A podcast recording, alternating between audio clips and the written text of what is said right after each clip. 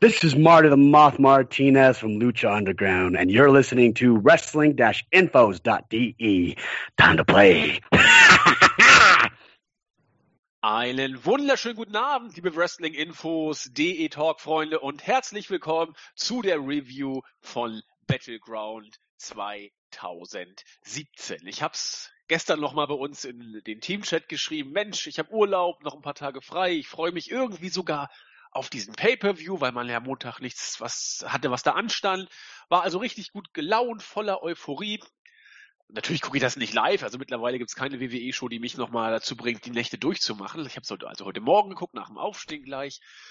Und ja, nun habe ich es hinter mich gebracht und habe, sag ich mal so, eine Meinung zu diesem Pay-per-View. Wir werden darüber sprechen, äh, wer auch eine Meinung zu der Geschichte hat, ist mein heutiger Mitstreiter. Er war auch schon äh, bei der Preview, also beim äh, Weekly Podcast aus der vergangenen Woche dabei. Es ist der Fake Julian, der JE2601. Ibims, wunderschönen guten Morgen. Ich habe doch gesagt, es wird nicht mehr gebimst. Ach so. Okay. Ja. Dann bims, bims ich's nicht. Also es darf, es, darf, es gibt nur eine einzige Sache, wo dieses Bimsen sehr gut war, und das war bei äh, Ritter der Kokosnuss. Ich glaube, Sir Robin sollte da irgendwie bei irgendwelchen äh, Damen irgendwelche Dienste äh, erweisen und äh, man wusste nicht genau, was er machen sollte und dann sagte, glaube ich, eine, er muss uns alle mal richtig durchbimsen. Es blieb offen, was damit gemeint war, aber nachdem Sir Robin befreit wurde, sagte er, er war dem heiligen Loch da drin schon sehr, sehr nah. Insofern, das war das Einzige, wo ich sagte, ja, Bimsen ist gut, ansonsten bitte zurückhalten, Julian, sonst äh, kriegen wir noch Probleme hier. Ich, ich werde mich in Zukunft auf die Lucha Underground Podcasts damit beschränken. Ja gut, wenn, wenn du da bimsen kannst, ist alles in Ordnung. Ne? Ja, Philipp bimst ja immer mit, also von daher. Ach, so ist das. Das ist eine richtige Bimsparade. Finde ich gut. Also jeder, äh, so wie ihm der Schnabel oder was anderes gewachsen ist, ist ja ist auch schön. Äh, wir sind ja hier Modern Day Maharaja und Modern Day alles, äh, alles kann nichts muss sozusagen. genau. Und wenn wir uns als Special Guest noch The Rock einladen, dann ist er der Bimsstein. Der was? Der Bimsstein. Das verstehe ich nicht. Das ist doch, ist das nicht so ein, so ein Pflegeprodukt oder irgendwie sowas? Weiß ich nicht. Wer kauft denn sowas? ich weiß es nicht. Es ist ein äh, poröses, glasiges Vulkangestein, dessen Dichte aufgrund der zahlreichen Poren, die einen wesentlichen Teil des Volumens ausmachen, kleiner ist, die von Wasser ist. Was bedeutet, dass Bims im Wasser schwimmt? Das hast du doch gerade abgelesen. Nein, das wusste ich auswendig. Ernsthaft? Nein, steht in Wikipedia. Es ist tatsächlich ein Stein, mit dem man äh, Hornhaut entfernt. Alles klar, also können sowohl Männer als auch Frauen als auch was weiß ich was benutzen. Der Bimstein, aber da brauchen wir nicht The Rock, da kannst du einfach sowas zu kaufen. Na gut, auch, The ja. Rock hätte vielleicht auch dem gestrigen Pay-Per-View gut getan. Es gab ja Auftritte von Legenden aller Orten, vielleicht hätte The Rock noch ein bisschen was retten können. ähm, bringen wir es mal äh, vorweg auf den Punkt. Es ist ja alles hier streng subjektiv. Ich fange mal an. Der Pay-Per-View war doch richtig schlecht. Wie hast du es gesehen? Live. Ja. Und äh, genauso schlimm. Äh, es war echt eine Zumutung teilweise. Ja, man kann Also. sagen, es fing stark an und war dann sofort zu Ende und danach hat man sich auch nicht mehr erholt. Ja, hätte man jetzt nach dem ersten Match direkt gesagt, ja, komm, Pay-Per-View vorbei, hätte ich gesagt, okay, war ein geiles Event. Gucke ich gerne nochmal, war dann halt nur 20 Minuten. Aber das erste Match war halt echt das Highlight und die anderen sechs, die folgen sollten, die waren halt teilweise echt äh, zum Kopfschütteln. Ja, leider sollten sie nicht nur folgen, sondern sie folgten ja auch und das äh, machte das Ganze nicht, nicht wirklich besser. Also ich habe jetzt mal auf der Startseite geguckt, ich habe bei uns im Board geguckt. Äh, El Brando fand das Ding nicht schlecht, hat er geschrieben. Ansonsten fanden es alle kacke oder zumindest nicht so gut, sagen wir es mal so. Und in, in diese Richtung geht auch bei uns im Team der Tenor und wir beide sind uns da jetzt ja auch mal wieder einig. Gehen wir trotzdem einfach mal Stück für Stück durch und lassen mal dieses, wir fanden das nicht gut. Das ist ja doch eher eine pauschale äh, Aussage, die ungefähr gar nichts Konkretes in sich hat. Gehen wir doch mal konkret in die Matches rein, so wie wir das ja immer machen. Und da ging's los mit dem äh, Tag Team Championship Match mit, zwischen den Herausforderern New Day und den Usos. Wir hatten dieses Match schon, was ich, wie oft wir es schon gesehen hatten. Zumindest hatten wir es letztes Mal bei Money in the Bank. Und da hatten wir ein gutes Tag Team Match mit einem Finish, das ziemlich daneben war. Und wir haben, glaube ich, auch beide in der Preview gesagt, es spricht einiges dafür, dass dieses Match gestern, also das ist aktuell bei Battleground, auch gut werden könnte. Und äh, jetzt, wo es vorbei ist, äh, es war Match of the Night, was nicht schwer war, aber es war ein richtig starkes Tag-Team-Match, wo, finde ich, alles stimmte. Auch das Finish diesmal, die Art und Weise, wie es gebuckt wurde. Intensität, Stiffness, wenn man das Wort überhaupt so äh, sich äh, ins Deutsche rüberziehen kann. Äh, richtig, richtig klasse. Also es fing an mit New Day, die dann im tollen Amerika-Outfit kam und da stimmungstechnisch nichts anbrennen lassen wollten. Big E saß diesmal aus. Xavier durfte ran, das ist ja relativ selten. Und äh, eine Sache fand ich, also es ging relativ schnell auch äh, in die Vollen. Es war von Anfang an eine kurzweilige Kiste. Eine Sache ist mir besonders äh, hängen geblieben im Gedächtnis. Als Kofi aufs oberste Seil ging und da seinen Top Rope, ich lasse mich mal auf die beiden Usos fallen, Spot gebracht hat, ist endlich mal was passiert, was eigentlich viel, viel häufiger passieren müsste. Nämlich, die Usos fangen Kofi einfach auf. Das ist ein Spot, der mich so nervt, wenn irgendeiner von irgendwo runterspringt. Äh, man sieht, wie sie sich alle hinstellen und ihn auffangen und dann purzeln sie alle hin, weil das ja alles so Impact war. Man fangt die doch einfach auf. Es ist so unglaubwürdig. Die Usos haben es einfach mal gemacht, Kofi aufgefangen und gleich eine Powerbomb on the Concrete gebracht. Das war ein richtig intensiver Move, wo ich dachte, gute Güte, die meint's heute ernst. Dann äh, wurde das Match der Gestalt weiter erzählt, dass die Phase kam, in der Xavier Woods sehr, sehr viel einstecken musste. Auch ein, ein schön äh, Superkick, wo er dann vom Springboard, äh, vom, vom, vom hier äh, Seil sein Springboard-Elbow zeigen wollte. Den haben die Usos in ein, äh, mit einem Superkick gekontert. Fand ich auch, sah sehr schön aus.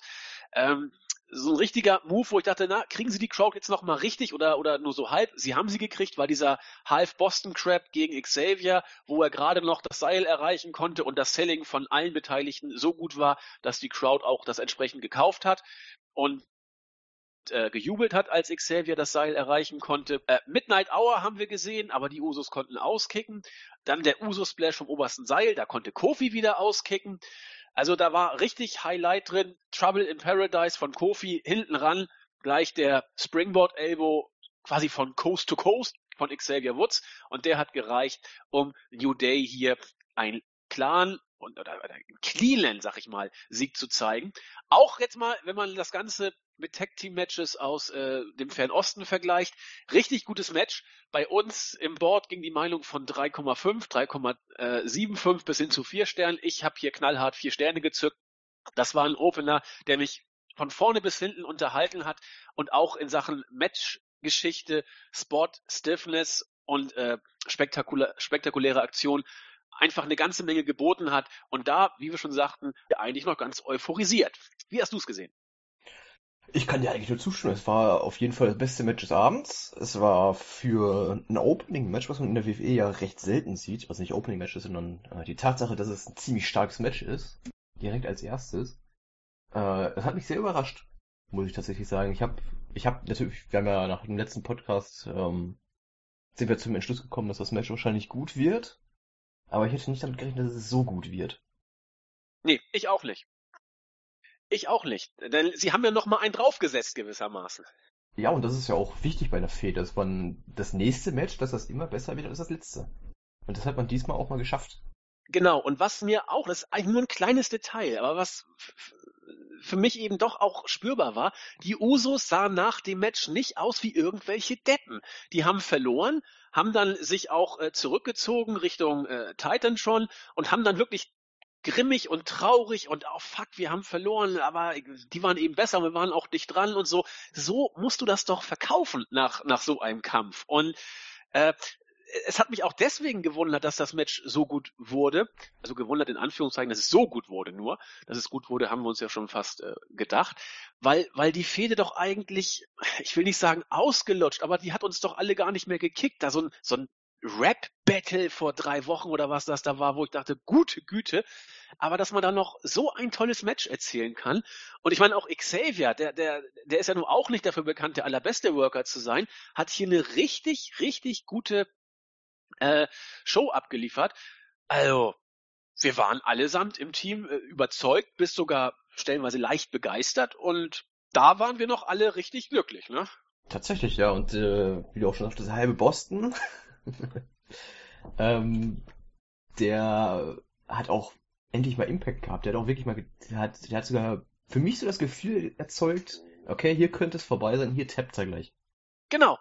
Also ich, ich Und, habe mir äh, gedacht, er wird es wohl nicht machen, aber es, es kam eben so rüber, ne? Dass es hätte, tappen es hätte passieren können, ja klar.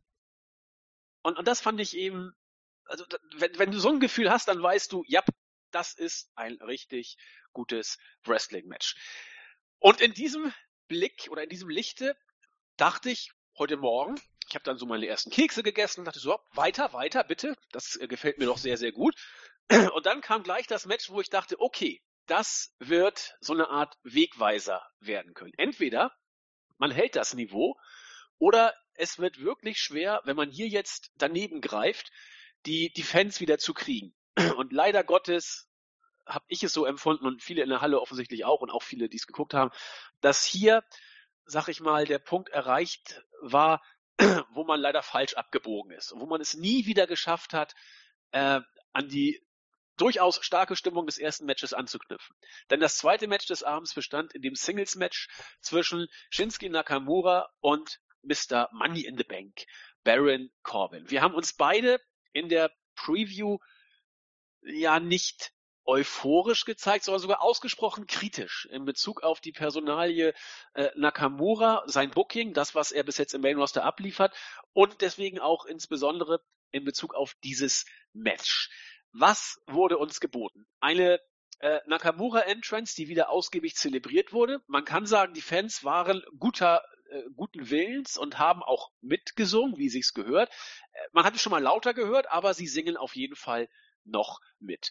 Das Match war meines Erachtens schon von Beginn an verbockt, weil, und wenn Matches so anfangen, finde ich es immer fürchterlich, weil wir zweimal den Bärhack gesehen haben von Corbin gegen Nakamura. Also das, das fing mit Haltegriffen an und Bärhacks, das ist für mich so der, der, der blödeste Move, den man bringen kann, um eine Crowd wirklich zu killen. Das mag bei Andre the Giant noch irgendwie was äh, gebracht haben, vielleicht bei Big Show auch, dass man es irgendwie wenigstens glauben konnte, okay, das sind jetzt Tiere. Gut, Corbin gegen Nakamura in Ordnung, Corbin ist ja auch eine Kante, aber zwei Bärhacks in so kurzer Zeit, da dachte ich, ouch. Also wenn das jetzt so weitergeht, dann wird das nichts mehr. Die Crowd ist wirklich sichtbar von Sekunde zu Sekunde immer mehr äh, gelangweilt geworden. Ich habe nur auf die Boring Chance gewartet, die habe ich zumindest wahrgenommen, aber sie hätten auch kommen können. Deswegen, die Crowd war nach dem zweiten Bärhack ein Stück weit verloren. Man hat sie auch nicht mehr wiederbekommen, fand ich. Äh, um das Ganze dann schlecht zu machen, hat dann sich, ich weiß gar nicht, wer es war, ob's, ob's äh, JBL war oder wer auch immer, äh, ja, Nakamura ist ja WWE's Rockstar. Ob das jetzt so ein kleiner Hinweis auf, auf Tanahashi war, denn wer sich in Japan ein bisschen auskennt, der weiß ja, dass Tanahashi so ein bisschen dieses Rockstar-Gimmick bei New Japan zelebriert. Keine Ahnung, was das sollte, da wurde mir schon wieder schlecht. Das Einzige, wo ich dachte, jo, das sieht nicht schlecht aus, war diese imposante Clothesline von äh, Corbin gegen Nakamura, als Nakamura Corbin gegen die Ringecke schleudern wollte. Er slidete quasi unten raus, gleich wieder andere Seite zurück und haut Nakamura mit dieser Hammer Clothesline um. Das hatte Impact, das war nicht verkehrt. Viel kam allerdings danach wirklich nicht mehr. Nach ein paar intensiven Kicks von Nakamura war Corbin so platt, dass er gar nicht mehr zum äh, Kinshasa aufstehen konnte. Nakamura wollte ihn gerade hochziehen. Dann gab es den Low Blow von Corbin, volle Kante in die Eier, so dass der Referee das unbedingt sehen musste. DQ gegen Corbin. Nakamura hat das Ganze also per DQ gewonnen. Äh, Corbin wollte weggehen, dachte dann, ach, ich gehe mal wieder zurück und hat Nakamura dann nochmal auseinandergenommen. Der End of Days kam, schön ausgeführt und das Ganze war vorbei. Zwei Sachen waren hier schlecht für mich. Einmal das Match als solches und zum zweiten Mal, so wie das jetzt hier zelebriert wird, wird der Dreck ja offensichtlich noch weitergehen, oder? Davon gehe ich ganz stark aus, ja. Und äh, ich bin nicht froh drüber. Nee, denn wenn wir jetzt hier mal in die Sternkiste greifen sollen, ich habe bei uns im Teamspeak auch schon äh, in den Teamchat geschrieben, ich komme hier nicht mal auf zwei Sterne. Wie, wie siehst du das? Ja, ich habe ja letztes Mal schon gesagt, ich tue mich generell so ein bisschen schwer damit, äh, Matches mit Sternen oder mit Punkten zu bewerten. Ich Dann beschreib das, sie. okay, ich fand's grauenhaft, das Match. Das ist ja auch, oder, doch auch mit oder ohne Sterne, aber jetzt in Sterne so übersetzt, relativ weit weg von zwei Äh, Sternen. ja, es ist, es ist relativ niedrig, sagen wir es mal so. Ähm, wie du auch schon richtig sagtest, der einzige Spot, den ich bei Baron Corbin auch immer gut finde, ist, wenn er in die Ringecke geschleudert wird und dann unten durchslidet, auf der anderen Seite wieder rein. Das ist so ein Spot, den finde ich immer cool, weil er irgendwie, es macht sonst keiner. Also es ist halt was Besonderes für ihn. Und äh, ich finde, der sieht einfach cool aus. Ja, fast Ja. schon so ein Signature von ihm, ne? Ja, genau. Ähm, Ja, bitte? ja, sag du. Also, wenn man mal quasi vergleichen möchte, warum, oder zumindest aus meiner Sicht, ich bin ja immer streng subjektiv, kann ich ja gar nicht anders, was zumindest mir hier aufgefallen ist, wenn man sich die Matchzeiten anguckt, die waren fast identisch. Dass das Tag Team Match ging nur eine Minute ungefähr länger als das Nakamura Match. Und das Nakamura Match, das zog sich wie Kaugummi. Es, es, äh, auf der einen Seite dachte ich, als es vorbei war, oh, das, jetzt ist wirklich schon vorbei, ist ja noch gar nichts passiert. Andererseits dachte ich aber auch, ja, äh, fühlt sich aber auch schon wie eine halbe Stunde fast an, weil, weil es sich wirklich, ja, es war langweilig. Du hast, glaube ich, auch vor dem, in der Preview schon gesagt, äh, du erwartest von dem Match gar nichts, weil Nakamura-Matches im Ring-Roster ab und zu doch auch mal langweilig sind. Dieses Match war, finde ich, die Definition eines langweiligen Wrestling-Matches im Jahr 2017. Da kann ich dir zustimmen. Ja, ich, ich äh, fühle mich ein bisschen schuldig, weil ich glaube, ich habe es ein bisschen prophezeit oder äh, den, den Stein in die richtige Richtung gestoßen, dass das Match wirklich langweilig wird. Den Bimsstein in die richtige Richtung gestoßen, über die richtige Hornhaut gezogen. Ähm, ja, ich, ich fand das Match halt echt schlecht. Sagen wir es einfach so, wie es ist. Es war schlecht. Es hatte, Ja, aber da kannst du doch nichts für. ja, aber ich hab's, ich hab's ja vorher gesagt, dass es nicht gut wird. Ja gut, aber das heißt ja nicht, dass du es äh, bestimmt hast, dass es schlecht wurde. Du hast ja nur gesagt, es könnte schlecht hoffen. werden. Und du hast recht gehabt. Und, und alle, die Nakamura immer noch feiern, die sollen es ja auch gerne weitermachen. Nur man muss eben sehen, dass, dass das ein- ein weiteres Match war in, in dieser Tendenz, die wir in der Preview angesprochen haben, die diese Tendenz eben unterstützt.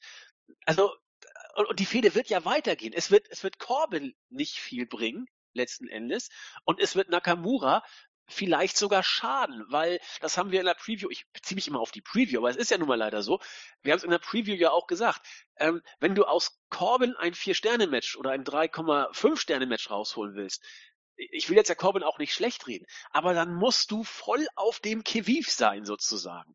Und so wirkte Nakamura gestern schon wieder nicht. Das und ich meine, 13 Minuten ist ja nur auch eine Zeit, wo man nicht sagen kann, das war jetzt viel zu wenig. Ich meine, New Day hauen in, in 13, 14 Minuten mit den Usos ein Vier-Sterne-Match ungefähr raus.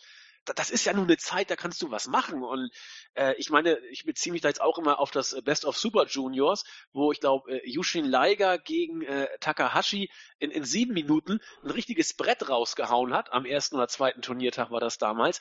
Du kannst ja mit der Zeit was anfangen und 13 Minuten ist nun echt kein Pappenstiel. Also da kann, kann man was mitmachen. Ja, ich finde auch, man kann gegen Baron Corbin auch definitiv ein gutes Match zeigen, wenn man das unbedingt möchte. Aber irgendwie hatte ich so das Gefühl, dass beide nicht so wirklich Bock hatten. Also es, Ja. es wirkte nicht wirklich wie ein Wrestling-Match, es wirkte wie ein einstündiges Tänzchen. Und Genau. äh, ich weiß nicht, keine Ahnung, das Match hat mich irgendwie gar nicht gekickt. Ähm, ich war froh, als es vorbei war und wie du auch schon richtig sagtest, ich hatte echt auch das Gefühl, das Match war ewig. Das haben Und- wir dann auch beide. In der ewigen Zeit hat man kaum was gezeigt. Nee, wenn ich jetzt auch, ich schreibe ja immer fleißig mit, irgendwelche großen Moves, die, die mir da auffallen und, und wenn, wenn es so relativ viele sind, dass ich sie nicht alle aufschreiben will, dann kann ich wenigstens aufschreiben, äh, dass da richtig Tempo drin war und Pep. Aber hier, ich kann ja mal kurz, was habe ich denn da aufgeschrieben? Äh, Corbins intensive Clothesline eigentlich der erste relevante Move, drei Ausrufezeichen. Und dann, nach ein paar intensiven Kicks, war Corbin so platt, dass Nakamura nicht mal den Kinshasa ansetzen konnte. Und in der Zwischenzeit liegen ungefähr sieben Minuten. Und da Ja. habe ich nichts aufgeschrieben. Und nicht, weil da so viele Moves waren, dass ich es mir sparen wollte, sondern weil einfach nichts Wichtiges passiert ist in der Zeit. Es war total lahm, ne? Ja. War nichts, nichts war da drin. Ich weiß nicht, also, Also- wenn, wenn man das weiter strecken will, dann muss man halt echt mal gute Matches raus haben, weil sonst juckt Nakamura irgendwann niemanden mehr. Nee, und wir müssen jetzt auch mal, oder was heißt wir müssen? Man könnte jetzt ja mal äh, die, die nächsten Reaktionen in den nächsten Weeklies sich mal angucken, wie, wie man auf Nakamura reagiert. Äh, Im Zweifel werden die Reaktionen nach diesem Match, jetzt äh, morgen bei SmackDown Live, äh, zumindest nicht wieder nach oben schnellen, was die Euphoriewerte und die Lautstärkenreaktion angeht. Mal gucken, ob Nakamura, na, er, er wird Gegenstand der Show sein müssen, es geht ja, Ja, gar nicht klar. anders. Ich fand auch generell in letzter Zeit ist die Reaktion von Nakamura auch äh, ziemlich, ziemlich stark runtergegangen. Also die haben ziemlich abgebaut. Es wurde immer leiser während seinem Einzug und während seinen Matches, da war halt. Ich weiß nicht, woran es liegt, ob die, ob die Fans halt das wirklich genauso sehen, also die Fans in der Halle, ob die das wirklich genauso sehen wie wir jetzt. Oder ob. Ich weiß es nicht, ich kann es mir nicht erklären. Also Nakamura, klar, ist immer noch ein großartiger Wrestler, keine Frage. Ähm, und sein, sein Auftritt, wenn er mit seinem ganzen Gefeier und Zelebrieren in den Ring kommt, ist auch immer ein Highlight. Aber wenn die Matches nicht abliefern, was, was bringt das ganze, ganze Geschauspielern? Ja, genau. Und das ist, da hast du, glaube ich, meines Erachtens auch schon den Grund genannt, warum es langsam äh, sich ein bisschen abzukühlen scheint, so wie wir es wahrnehmen, weil die Matches eben einfach nicht gut sind. Das, das reicht.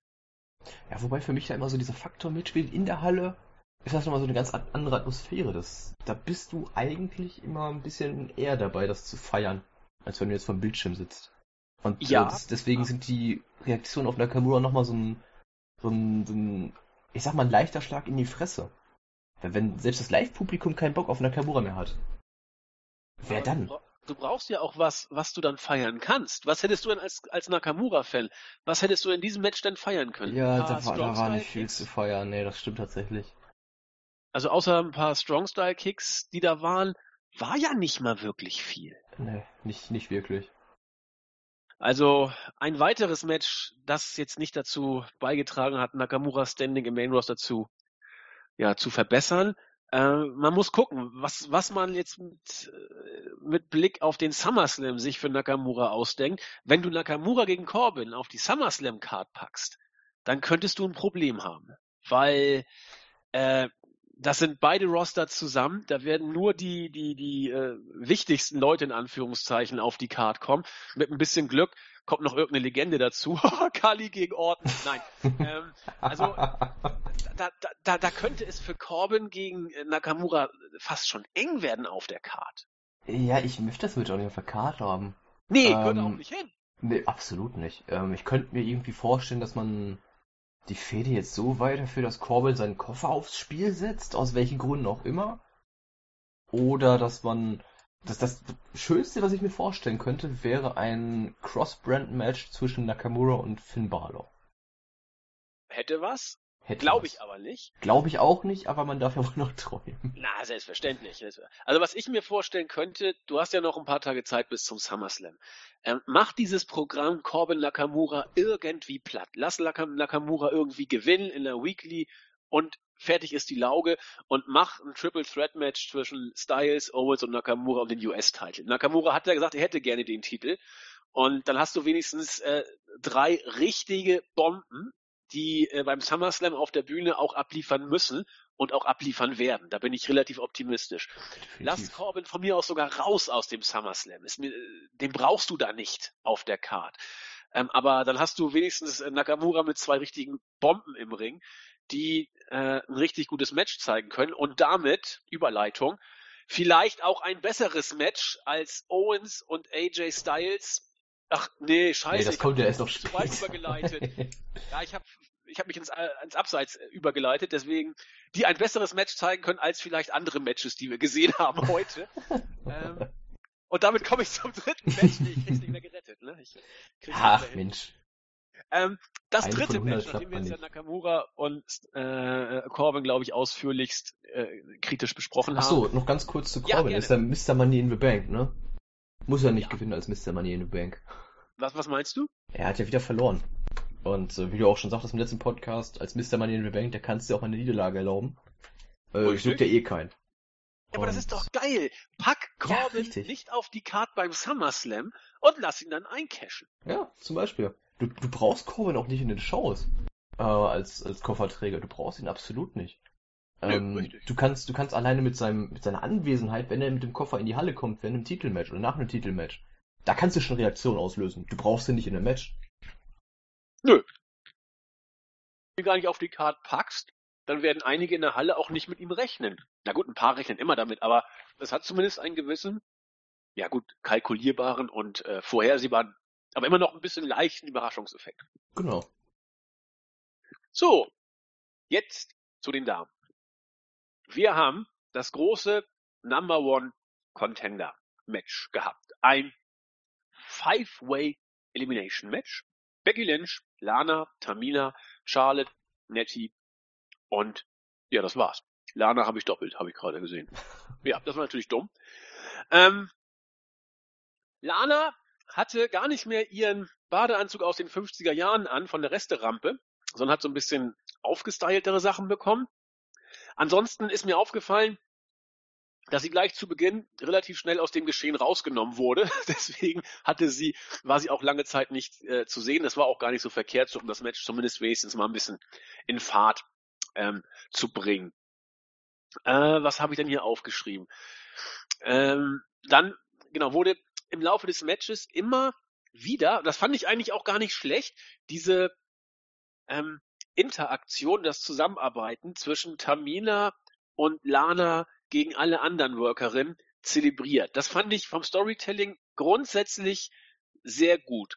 Was mir leider auch aufgefallen ist, wie schlecht Lana im Ring ist, wenn sie äh, auch mal etwas länger äh, im Ring zu sehen ist. Gut, sie musste in solchen Matches ja nicht wirklich ausführlich und äh, wie in einem Singles-Match ähm, präsent sein. Sie kann ja auch ihre Pausen dann nehmen. Aber was sie gemacht hat, hatte selten Hand und Fuß. Das war sehr botschlastig. Es war, es war wirklich schwach teilweise. Und ja, das ist mir eben nur dieses Mal ganz besonders aufgefallen. Als dann Lana und Tamina irgendwie draußen waren und Becky, Charlotte und Nettie eine Zeit lang ihr, ihr äh, Triple Threat Match da äh, inszeniert haben, da kam auch ein bisschen Wrestling dazu. Das sah auch, finde ich, sehr, sehr gut aus. Und als ich dann dachte, so jetzt muss doch mal langsam der Payoff kommen zwischen Lana und Tamina, wie man diese Geschichte jetzt ähm, erzählt, dass sie mal die erste eliminieren, war es auch schon vorbei. Denn im Disarmer wurde dann Tamina einfach mal als erste eliminiert. Mein Tipp war damit sofort flöten. Ähm, und auch kurz danach war Lana aus dem Rennen, auch im Disarmhör, wo ich dachte, Mensch, da erzählt ihr jetzt diese Geschichte mit Tamina und Lana so ausführlich, nur um beide sofort und unter ferner Liefen sozusagen als erste zu eliminieren. Völlig, war völlig verwirrt.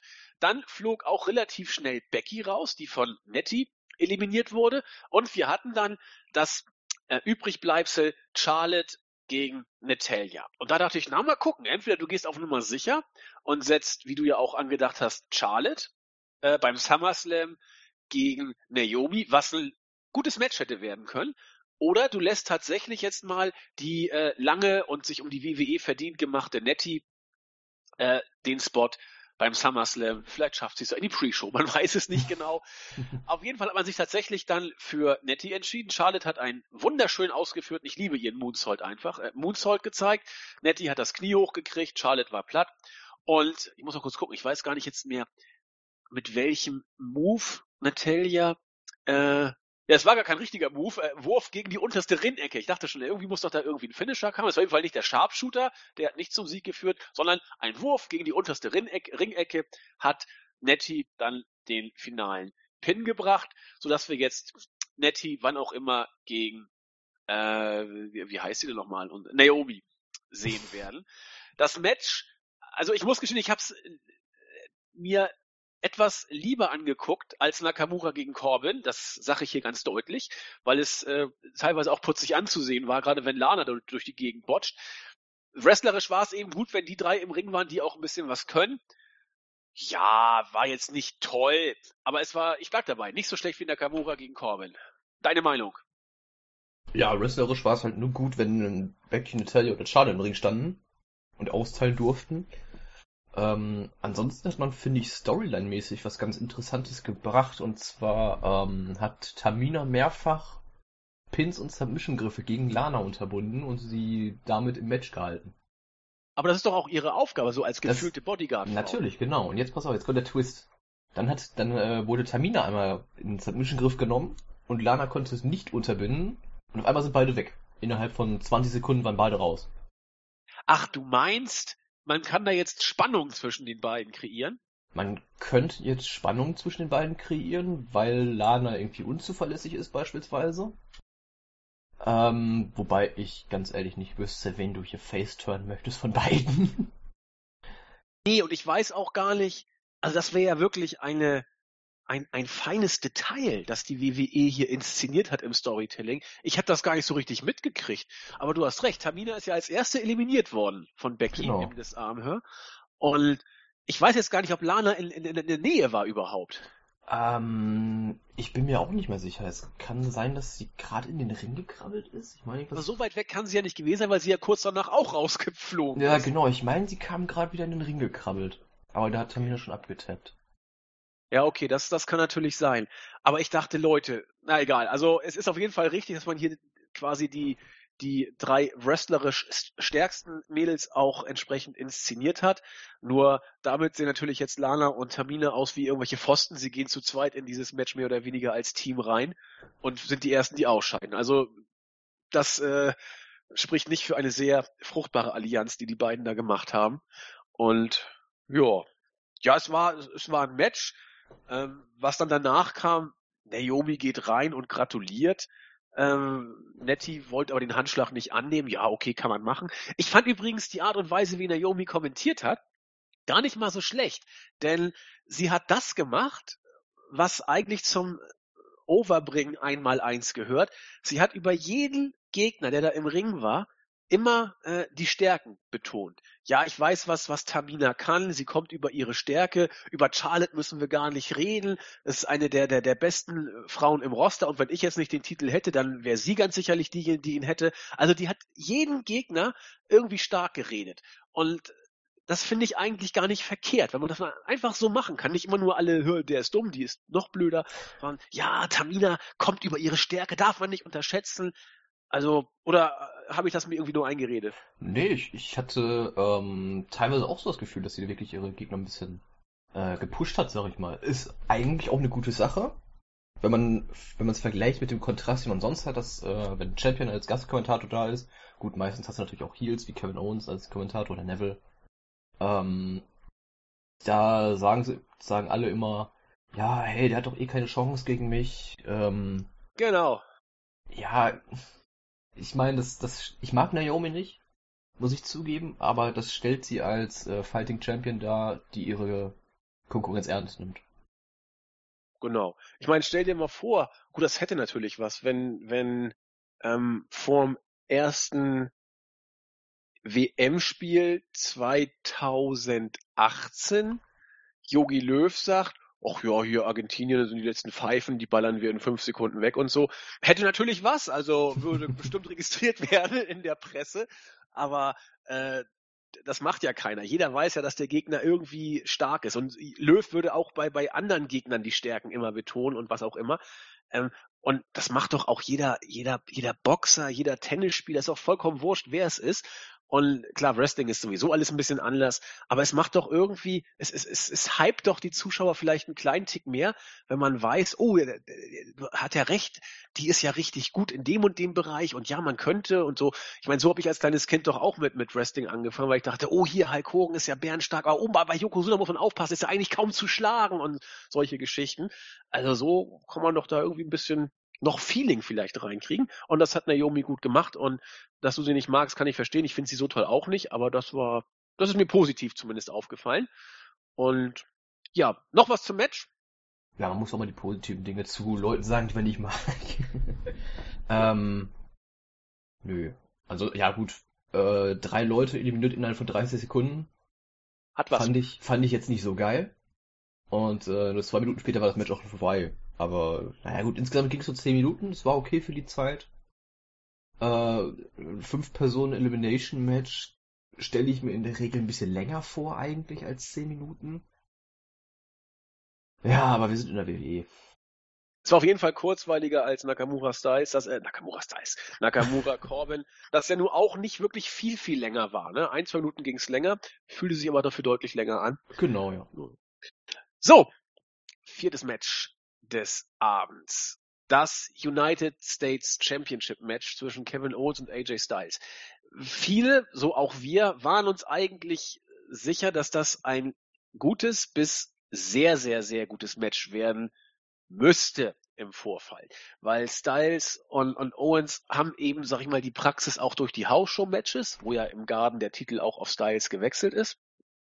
Und sie sind eigentlich mit als äh, zu den besten Workern im Roster zählend bekannt. Das Match hat mich ein Stück weit enttäuscht, muss ich sagen. Denn, wie soll ich sagen, äh, es, es war nicht schlecht. Es war ein ordentliches, vielleicht sogar gutes Wrestling-Match, aber es hat zu keiner Sekunde bei mir Klick gemacht. Irgendwas fehlte. Ich will nicht sagen, sie haben ihre Moves abgespult. Gar nicht. Das, das, das äh, würde denen auch nicht gerecht werden. Aber es war ganz sicherlich nicht das, was ich erwartet hatte. Und ich weiß auch nicht, also es, es, es fehlte wirklich was. Und äh, es, es war für mich einfach, ja, ich, mir fehlt das richtige Wort. Äh, es hat mich einfach nicht gekickt. Bevor ich jetzt aufs Match eingehe, wie, wie war dein Eindruck? Ne, mich hat's auch nicht gekickt, absolut nicht. Es war halt just another match, kann man quasi sagen. Ja. Ähm, eine Paarung, die man schon oft genug gesehen hat. Eine Paarung, wo man schon oft genug äh, gute Matches auch gesehen hat. Aber irgendwann ist auch in der Paarung das Feuer raus und ich finde, jetzt ist das Feuer raus. Ja, ja, finde ich auch. Ich meine, wir haben hier 18 Minuten fast. Ja gehabt bei diesem Match. Und es ist immer oder es kann gefährlich sein, wenn wir zu Beginn eines Matches lange Haltegriffe-Phase haben. Bei Kevin Owens hat man es immer wieder mal, so auch diesmal die Headlock from Hell Phase, will ich es mal nennen. Kevin Owens liebt es mal, diese Side Headlocks anzusetzen. Hat er diesmal auch gemacht und sie haben sich wieder relativ lange hingezogen. Danach wurde es dann langsam, wie gesagt, besser, äh, stellenweise gut.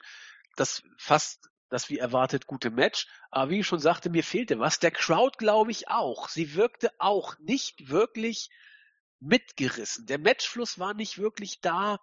Äh, und dann kam etwas, was glaube ich keiner hier verstanden hat. Ich glaube, bei uns im Team wurde auch schon lustig drüber philosophiert. Irgendwann hat Kevin Owens AJ gegen den Referee geworfen. Ein Move, der mich eh unglaublich nervt. Dachte ich, okay, gucken wir doch mal, was passiert. Soweit so vorhersehbar. Es kam ein Aufgabegriff, nämlich der Calf Crusher von Styles gegen Owens. Der Referee war bewusstlos. Was ist das naheliegendste, was jetzt passiert? Genau, Owens austappen. Give up, I quit, I quit, bla bla bla. So macht dieser echt abgefuckt langweilige Referee-Bump wenigstens ein bisschen Sinn aber Owens hat nicht ausgetappt. Er hat einfach den Griff über sich ergehen lassen. Und äh, ja, das war's. Er konnte sogar irgendwann den Calf Crusher äh, kontern und seinerseits ein äh, Crossface ansetzen. Der Referee war immer noch ein bisschen angetüdelt. Dann konnte Styles wieder kontern und ein Crossface ansetzen. Der Referee wurde langsam ein bisschen munterer. Owens hat dann einen Einroller gemacht, der für mich so aussah, als ob irgendwie alle beide Schultern auf dem Boden haben. Also äh, beide Worker mit beiden Schulternblättern da irgendwie auf dem Boden waren. Und der Referee tüdelt langsam hin. Was er genau zählte, war nicht so richtig klar. Er zählte auf jeden Fall. Gerne langsam. Eins, zwei, drei. Und äh, Owens wurde dann zum Sieger gekürt. Also selbst wenn bei Owens eine Schulter vielleicht nicht auf dem Boden gewesen sein sollte. Was weiß denn ich? Ich habe es ja nicht genau gesehen von der anderen Einstellung aus. Aber selbst wenn das nicht so gewesen wäre und nur Styles die Schultern unten gehabt hätte, wieso buckt man denn diesen abgefuckten Referee-Bump? Wenn ich das wüsste. Der hat hier absolut keinen Sinn. Normal, was passiert bei einem Ref-Bump, ist ja entweder nutzt irgendjemand äh, unerlaubte Methoden, Low Blow, einen Schlag im Titel, was auch immer. Oder es äh, gibt in der Zeit, wo dieser äh, Riftbump passiert ist, kurz danach gibt's äh, eine Entscheidung, die nicht gewertet wird. Aber das gab's ja auch nicht. Äh, der, der Ref-Bump war, wenn du es genau nimmst, nur dafür da, damit beim finalen Pin ein Slow-Count passieren kann. Damit man nochmal zeigen kann, hey, Kevin Owens ist so deutlich über AJ Styles. Denn das ist ja fast die, die Message, die wir jetzt mitnehmen müssen. Genau. Denn das war ein glasklar cleaner Sieg. Da war da war auch nichts Illegales oder so ähnlich. Die haben beide ihre Aufgabegriffe gekontert und am Ende des Tages hat, hat äh, Owens durch diesen Ref-Bump keinen Vorteil gehabt. Ähm, das wäre nur dann anders gewesen, wenn er ausgetappt hätte. Hat er aber nicht. Genau, vielleicht hat er es irgendwie vergessen oder sowas, ich weiß es nicht. Das habe ich mich auch schon gefragt. Hat Owens vielleicht vergessen auszutappen? Aber das, das, das, also ich meine, das, das glaube ich Ja, sowas einfach nicht. man nicht, klar. Den, den Move baust du doch genau deswegen gerade auf.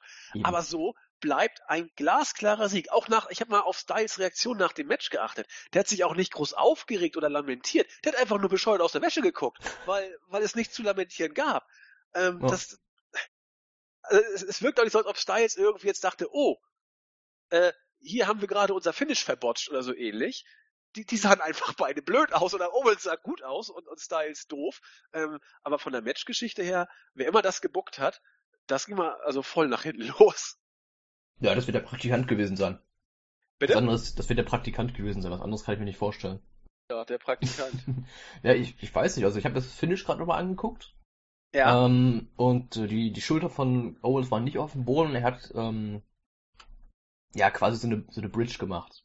Er hat ja, sich, aber glaube dann ist doch alles, alles, alles auch noch super sozusagen. genau, das Einzige, was mir aufgefallen ist, die Schulter von AJ Styles war nicht auf dem Boden. Nicht? Nee, die rechte Schulter war oben. Das Oh. war, ähm, das war, Owens lag ja auf der linken Seite von Styles Körper und hat die eingerollt.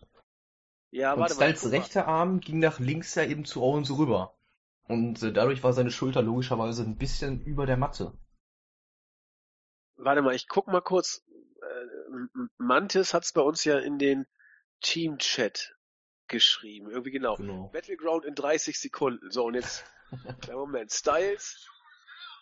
Oh, du hast recht, Styles Schulter ist eigentlich gar nicht auf dem Boden. Ja. Gut, man kann es jetzt natürlich so deuten, okay, der Ref konnte nicht sehen, weil er entweder auf der falschen Seite war oder zu ausgenockt und das nicht wahrnehmen konnte und dann gibt's wieder ein Rematch oder sowas, aber wer will diese Fehde denn noch weitersehen, jetzt mal ganz Gut. ehrlich? Ähm, aber dann kann man jetzt ja wenigstens sagen, die Schulter war nicht auf dem Boden und eigentlich war das ein, ein illegaler Sieg. So, aber gut, das ist eine Tatsacheentscheidung. Solche Sachen kommen an der Nase lang vor. Okay, Genau. ein Strohhalm, an dem sich Styles festhalten kann. Aber wenn man sowas schon erzählen muss, hm, aber davon abgesehen, du hast recht, will doch die Fehde eigentlich gar keiner mehr haben. Nee, es ist eigentlich, äh, ja, man hat das Match gar nicht so oft gesehen, wie ich ähm, also ich habe gerade mal nachgeguckt nebenbei, man hat das Match gar nicht so oft gesehen im 1 gegen 1 und zwar insgesamt seit 2016 nur fünfmal. Okay. Und, und in diesem Jahr war das erst das zweite Match. Ähm, was, wo waren diese Matches denn? Das erste war am 15.03. bei SmackDown, also letztes Jahr, und Ja. danach eine Woche später bei Raw. Und äh, dann war es das Money in the Bank Qualifying Match bei Raw, letztes Jahr. War das normale Singles-Match oder ging es da um was? Das waren alles drei Singles-Matches, einfach nur so. Alles klar. Und äh, das, das äh, vierte Match war bei Backlash. Okay, Das Match, dann muss man ja fast sagen, fast eine, eine überraschend frische Paarung. Eigentlich schon, aber es wirkt nicht so frisch. Keine Ahnung warum. Ja, weil das Match eben nicht so klasse war, wie man Naja. das eigentlich von denen erwarten könnte. Ja, wie, ich- wie ich schon sagte gerade, ähm, das Feuer ist raus einfach. Also, man hat ja normalerweise so bei einem Match, kommt es mir zumindest so vor, man hat äh, gewisse Spots, die man so Match für Match abspult und dann halt nochmal was Neues dazu. So, und ich glaube, dieses, dieses Neue ist weg. Nach dem zweiten Match. Du hast nichts Neues mehr. Es, es Ja, fühlt also- sich verbraucht an.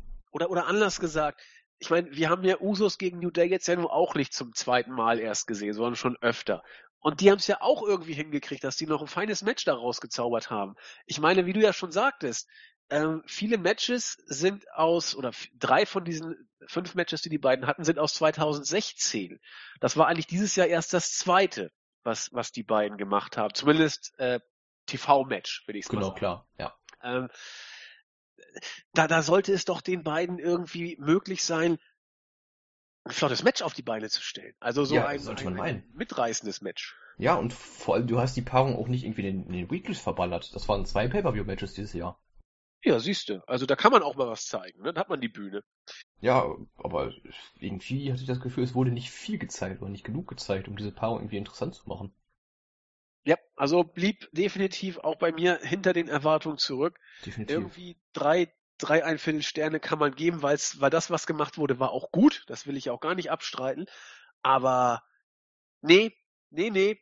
Auch hier haben die beiden sich dem allgemeinen Niveau angepasst. Genau, das kann man so sagen. Ähm, ich habe noch ein Video aus der Halle gesehen vorhin, wo AJ Styles während dem gesamten Video, Video-Package nach dem Match, beziehungsweise vor dem Match, Cena Rusev, was da kam, wo die Fehde nochmal aufgearbeitet wurde, ähm, die ganze Zeit mit dem Referee noch diskutiert hat über die Entscheidung. Ich weiß nicht, ob das irgendwie exklusiv für die Fans in der Halle zu auch bei der Storyline war oder ob da tatsächlich irgendwas schiefgelaufen ist.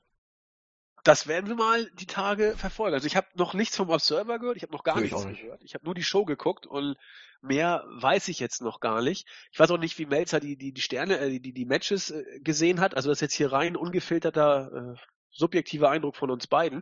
Deswegen weiß ich auch noch gar nicht, ob da irgendwie ein Botch gelaufen ist. Also eigentlich schreit es fast danach, dass da irgendwas schief gelaufen ja. ist, weil sonst buckst du nicht so einen auch noch langweiligen Referee. Wenn du sowas machst, dann muss da irgendwas doch hinterstecken. Und wenn es so war, hat man es verbockt. Genau. Gut, weiter geht's mit äh, erstmal mit den äh, Singh-Brüdern, die in einem Backstage-Segment dem äh, Expander-Übung machenden Jinder Mahal zur Seite gesprungen sind und sagten, ja, äh, Gebieter, heute können wir euch nicht dienen, äh, weil wir sind ja verbannt. Äh, aber wir werden schon mal Backstage feiern, damit das ja auch gut läuft. Dachte ich, ja, schönes Segment. Ähm, ansonsten war klar, okay, sie werden wohl irgendwie dann doch eingreifen, wenn sie schon sagen, sie werden nicht dabei sein. Ähm, mal gucken, wie es dann gelaufen ist. Das fünfte Match, das Flaggenmatch zwischen John Cena und Rusev. Das Match war für mich äh, gefühlt schon vorbei, bevor es begann, denn einer von den drei Pfosten hat gesagt, ich habe es mir aufgeschrieben, Cenas Karriere kann wirklich schon vorbei sein oder kann verloren sein, wenn er das Match heute verliert. Selten so einen dummen Spruch gehört, wie also sowas bescheuertes. Na gut, mal gucken, was dann passiert. Diese Stipulation, bleibe ich dabei, hat zwei, wie ich finde, hart workenden Wrestlern ein Match zerstört, das sie eigentlich nicht gewinnen konnten, sagen wir es mal so. Denn sowohl Rusev als auch Cena, ich, ich bleib dabei, haben hier wirklich im Rahmen des Möglichen äh, alles gegeben. Die haben hart gearbeitet, die haben versucht, da irgendwas rauszuholen, aber bei dieser Stipulation muss man einfach bescheuert aussehen, finde ich zumindest. Ich habe da relativ wenig Fluss gesehen. Es war wirklich so, zumindest kam es mir so vor, dass die Worker stets bemüht waren, die jeweiligen ähm, chronologisch vorgegebenen Matchablaufstationen Stück für Stück äh, so auf die Matte zu bringen, wie Vince das von ihnen ähm, erwartet hat. Es fing an mit ein bisschen Prügelei. Rusev hat immer wieder mal versucht, die Fahne zu bekommen, hat das aber zuerst nicht, nicht geschafft. Es gab dann viel Rumgezerre, viel auf dem Boden rumgeliege von beiden. Dann äh, auch ein ziemlich übler Botch, wie ich finde. Ähm, wir kennen ja alle John Cenas Legdrop vom obersten Seil, den wollte er diesmal auch zeigen. Sah irgendwie ganz komisch aus. Was ist denn da passiert? Bis mir dann gesagt wurde, ah, Rusev wollte das Ganze in eine Powerbomb reinbringen. Hat überhaupt nicht funktioniert. Sah also völlig bescheuert aus. Äh, ist ja egal. Irgendwann hat Rusev dann geschafft, sich die Fahne zu holen. Cena kann das aber kontern, konnte den AA ansetzen und dann den STF, bei dem Rusev eigentlich schon gefühlt ohnmächtig war und am Boden lag. Tappte wie ein großer noch vorher, geht ja nicht, ist ja no DQ-Match, deswegen ist Rusev, äh, Rusev erstmal ohnmächtig geworden und war danach platt. Cena hat das ausgenutzt und sich seinerseits die Fahne geholt. Wunderheilung bei Rusev, er stand wieder auf, hat sich dann gegen Cena gewandt und den niedergekämpft und so haben dann beide Stück für Stück sich mit der Fahne Richtung Titantron äh, hingerobbt, wurden stellenweise wieder verprügelt. Irgendwann war Cena, nachdem er schon in der Nähe der Fahne war, oder der, der, der, der was ich da, Fahnenständer, wie man da, wo er das da reinstecken sollte, äh, war Cena ziemlich platt. Und was macht Rusev? Anstatt dass er sich seine, er fragte auch noch, where's the flag? fragte er irgendeinen Offiziellen.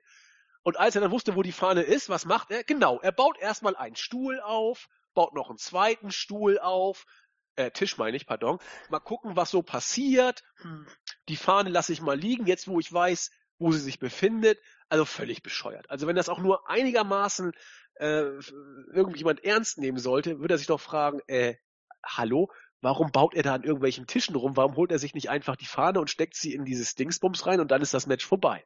Na gut, er hat ein schönes Konstrukt aus Tischen gemacht und ja, was kam als nächstes? Äh, genau, war wohl die Fahne. Äh, man prügelt sich wieder hin und her. Rusev war dann kurz davor, die Fahne ähm, in das bulgarische Fahnen-Dingsbums reinzustecken. Aber Cena bekam noch mal die letzte Luft, konnte noch mal eingreifen und weil er gerade die letzte Luft hatte, hat er dann auch gleich Rusev mitgenommen und mit einem Attitude Adjustment durch die parat gestellten Tische geschleudert, hat sich dann die Fahne getoppt und selbst das Match dann für sich entschieden, indem er die Fahne dann quasi auf dem Flaggenmastständer, was auch immer, positionieren konnte. Also, wie ich schon sagte, beide haben, finde ich, hart gearbeitet, aber es war für mich, also, ich habe immer so ein bisschen mitgefiebert, aber wirklich nur mit auf das Ende des Matches, weil ich wollte, dass es vorbei ist, so sehr sich beide angestrengt haben. Ach nee, ich fand's, ich fand's fast schon peinlich. Ja, ich, ich bin ja gar nicht so weit weg von dir. Ähm, ich, ich fand's auch echt schlimm, das Match. Also da war kaum was Interessantes dabei. Ähm, ja, ich find's generell kompliziert mit Matches, wo etwas Bestimmtes irgendwo hingestellt werden muss oder jemand irgendwo heraus oder hineinkommen muss. Das war mein Handy aus dem Hintergrund. Ähm, weil es liegt dann irgendwann, spätestens hast du so einen Spot, wo beide total langsam sind. Der eine kriecht und der andere kriecht noch langsamer hinterher. So, und das baut für mich keine Spannung auf, das kühlt das Match total runter. Vor allen Dingen, wenn sie beide danach wieder topfit sind. Ja, richtig. Zehn Sekunden später sind sie wieder beide auf den Beinen und äh, werfen, bewerfen sich mit Schlägen. Oder decken sich mit Schlägen ein. Ich weiß nicht, also ich fand das Match echt nicht gut. Ich ja, ich ja auch nicht. Ich ja auch nicht. Und äh, ich, ich glaube, die Fans in der Halle so, so halb, will ich mal sagen. Denn äh, als Cena die, die Flagge endlich darauf stecken konnte, da gab's ja auch Jubel, wobei ich eben nicht weiß, ob alle froh waren, dass das Match jetzt zu Ende ist oder ob sie froh waren, dass Cena gewonnen hat. Ähm, wir haben ja im Vorfeld schon drüber philosophiert. Wer gewinnt? Du hast ja gesagt, Rusev muss das gewinnen. Ich sagte ja, Cena. Hab dann nachher aber auch gesagt, ja, Rusev wäre möglich. Hab mich auch auf Rusev dann so ein bisschen äh, ja, festgelegt, in Anführungszeichen, wobei ich aber auch betonte, ja, Cena, wie gesagt, man kommt darauf an, es kommt darauf an, wie man jetzt bookt. Jetzt hat Cena die, äh, dieses Match gewonnen eigentlich ist die Fehde damit auch durch. Also ja. es war ein Flaggenmatch. Wer gewinnt das Flaggenmatch? Cena hat's gewonnen. Da gibt's auch keine Diskussion. Da war auch nichts illegal, aber das war ja alles erlaubt in diesem Match. Eigentlich kann man dieses Programm jetzt abhaken, wenn man möchte. Wird man vielleicht auch tun. Also es, es deutet doch viel hin. Jinder gegen Cena. Ja, absolut. Ähm, Jinder gegen Cena wird definitiv kommen, denke ich. Äh, mir hättest du besser gefallen, wenn es so gelaufen wäre, wie wir uns das in der Preview ja. vorgestellt hatten. Weil ja, jetzt, jetzt hast du Cena natürlich, klar, als Sieger natürlich aufgebaut für Jinder als World Champ, klar. Ergibt natürlich Sinn. Aber jetzt hast du natürlich Rusev, der irgendwo nirgendwo rumdümpelt und vielleicht gegen, boah, wer ist noch frei? Ty Dillinger? Sam, ja, Sammy ist ja Mike Canellis gerade am Start. Die ah, haben ja jetzt, ist das auch erledigt. Nee, die haben noch ein 1 gegen 1 jetzt. 1 zu 1 steht's ja. Mike Canellis ja, hatte den Sieg bei ja, SmackDown, okay. Sami Zayn hatte jetzt den Sieg. Da kommt noch was. Für mich ist die Feder eigentlich auch erledigt, aber da, da sprechen wir gleich drüber. Okay, dann sagen, wenn wir jetzt mal dazu gehen würden, dass die noch nicht erledigt wäre, dann könnte Sammy nicht gegen Rusev ran. Äh, Nakamura wird noch mit Corbin weiter rumtüdeln, das ist Nakamura relativ safe. Gegen Rusev würde mich auch überhaupt mit, nicht mit kicken. Kali ansetzen. Ich weiß mir, mir fällt keiner ein. Nee, mir eigentlich jetzt im Moment auch nicht, aber da müsste man nochmal sich das vielleicht angucken. Ja, vielleicht mal ins Roster gucken. Ansonsten aber zum klar, Match, Rusev ist erstmal weg. Genau. Ja, zum Match kann man noch kurz sagen, spätestens nachdem äh, Rusev die Tische aufgestellt hat, konnte man sich auch denken, wer gewinnt. Genau. ich hatte so auch im, im Live-Chat so die Befürchtung, beziehungsweise die, ich sag mal, Finish-Idee, dass äh, Cena seine Flagge gerade reinpacken möchte in diesen dafür vorgesehenen Ständer, hihi-Ständer. Ähm, und äh, Rusev ihn dann auf einmal auffällt und irgendwas machen möchte und Cena nimmt dann hoch, AA durch die Tische und dann steckt er die Fahnen rein. Ist ja nicht ganz so gelaufen, aber schon so ähnlich. Ich meine, AA durch Tische, Fahne rein, fertig, das war's ja. Genau. also dass irgendwas, das, also das, allein schon wie Rusev die Tische ja auch platziert hat, direkt neben die Fahne da von von Cena, ähm, da, da war für mich schon klar, irgendwie wird Cena ihn da raufpacken und ein AA durch den Tisch machen, weil es, es wäre so der typische Finisher von Cena und äh, das war irgendwo schon klar. Ja. Und ja, man hat's gemacht. Rusev verliert einmal mehr die Fehde gegen John Cena und ja, Cena wird jetzt wohl nach höherem greifen, denn äh, na gut, da reden wir gleich drüber. Cena hat jetzt erstmal wieder große Pläne, sagen wir es erstmal so. Wir wollen ja erstmal die anderen beiden Matches auch noch fertig machen, bevor wir so ein bisschen in die Zukunft spinnen. Wir haben ein, wie ich diesmal fand, sehr cooles Fashion Files Segment gehabt. Fand ich richtig gut. Wie sie zuerst mit der Essential sich dann auseinandergesetzt haben. Ich war leider gerade unterwegs. Ich glaube, die Ascension sagte, doch, wir sind ganz schön gefährlich und wir sind schuld. Wir waren das. Und dann zeigte Fandango den quasi aufgesplatterten Kopf des Pferdes und die Ascension, oh nein, nimm's weg, es ist fürchterlich, wir ertragen den Anblick nicht. Und mit klar war, sie waren's nicht. Ähm, dann irgendwie ging das Licht aus. Breeze war ohnmächtig, Fandango filmt, Breeze, was ist denn los? Und dann bekam auch Fandango einen auf den Deckel und wurde dann weggeschleppt. So ein bisschen Resident Evil mäßig kam das da bei mir schon fast rüber vom Gefühl her. Sehr, sehr gut. Äh, ja, spannend, spannend, ne? Es geht weiter. Ja, ich hatte tatsächlich mit der Auflösung endlich gerechnet.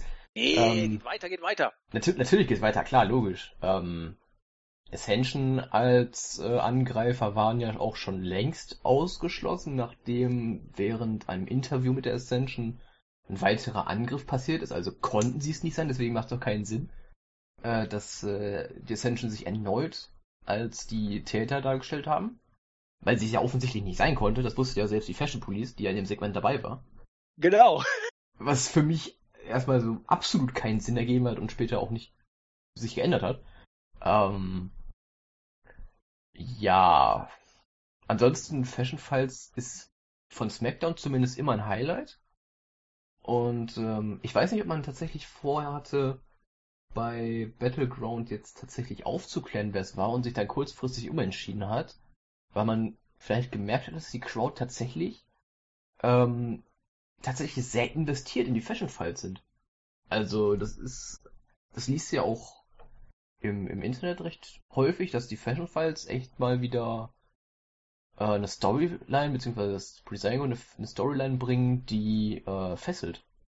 Weil Spannung ja, fest drin in ist. Anführungszeichen zumindest leicht unterhalten kann. Ja, genau. Ja, ist auch so. Was, was komplett Neues ist, es ist äh, immer schön anzusehen, es ist immer unterhaltsam. Und Mal mehr, mal weniger. Also Ja, immer. Aber natürlich, es, aber- ist, es ist auf jeden Fall gut. es ist ein, ich sag mal, allgemein im Durchschnitt recht gutes Niveau. Genau, im Vergleich zu dem, befindet. was wir sonst da geboten bekommen. Ja, ja, genau. Denke ich auch. Also ich fand das Segment auch spannend. Ich bin, ich bin schon ganz begeistert, wie es wohl weitergeht. Ja, ich tatsächlich auch. Also wenn dann Harper und äh, Rowan dann endlich auftauchen, weil dafür sind sie einfach auch schon viel zu lange aus den Shows. Ja, also ich bin mir auch recht sicher, dass die das sind, aber man weiß es ja nie so genau. man weiß es nie. Wir lassen uns überraschen. Genau.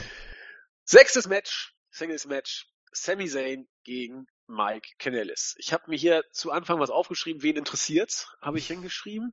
Ähm, Punkt, allerdings, Fertig, Main Event. ja, sie, na, sie, ich finde, sie haben schon gearbeitet. Also Sammy hat, hat versucht, was zu machen. Äh, in der Kürze der Zeit war auch nichts zu wollen. Matchgeschichte. Äh, Maria wollte wieder den, äh, was ich, was ist, ist, ist es Suplex oder was ist das eigentlich für, ein- für ein Move, den das Sammy immer in die Ringecke macht? Wie heißt der denn nochmal? Ich glaube, das ist ein Exploder Suplex, oder? Genau, genau, diese, diese, diese Art des Suplexes wollte er wieder machen. Äh, diesmal hat äh, Maria das dann wieder verhindern wollen. Ähm, hat auch zuerst geklappt, beim zweiten Mal allerdings nicht. Danach kam der Helluva Kick und für mich überraschend, Sami Zayn hat gewonnen. Du sagst ja, die Fehde geht jetzt weiter und wenn man die Match-Statistik sich anguckt, 1 zu 1 auch. Oh, ja, dann wird's wohl weitergehen. Ich habe da Ja. keinen Bock drauf. Best- Bestehen da Zweifel, also realistisch gesehen? Ich meine, klar, ich, ich finde es jetzt auch nicht so unglaublich gut. Ich, ich finde die Darstellung vom, von äh, den Canellises, Can, Canellis? Canellum? Analysis kann, was ich, Bennett. Bennett, okay, das ist gut. Ähm, ich finde die Darstellung, beziehungsweise das Gimmick, was die jetzt haben, dieses Liebespaar, was immer und überall rummachen muss, das ist so cringig einfach nur. Was ist Ähm, das? Cringig. Was Es heißt ist, das? Ähm, ah, ich glaube, das Beste, was im Deutschen rankommt, ist Fremdscham. Ah, gotcha. Sowas in der Art. Ähm, es ist halt immer Segment. Stell, stell dir mal vor, du siehst so ein paar draußen auf der Straße. Ja. Wie reagierst du auf sowas? Wenn du Leute siehst, die die ganze Zeit sich nur am Befummeln sind und am, am Knutschen sind und am was weiß ich was machen. Ich, ich meine, für mich kommt es so rüber, als wären die Bennets kurz davor, sich während der Show auszuziehen und andere Sachen zu machen als Wrestling. Ja, dann hole ich meine Kamera und stell's ins Netz. Nein, ich weiß ja, was du meinst. Ähm, also, also was man sich da vielleicht mit vorstellt mit diesem Gimmick, äh, dass, dass die Leute so genervt sein sollen, dass man dadurch versucht, Heat zu ziehen. Ich glaube aber, das wird nicht funktionieren, weil die Leute so genervt davon sind, dass sie einfach wegschalten. Das ist eine andere genau. Art von Genervtreaktion, als die WWE sich sie gerne hätte. Ähm, ich ich versuche, also ein Vergleich, der, der aber auch nicht so richtig passt, weil ich glaube, das waren nur ich und noch ein paar andere. Äh, Bo Dallas mit seinem Believer-Gimmick.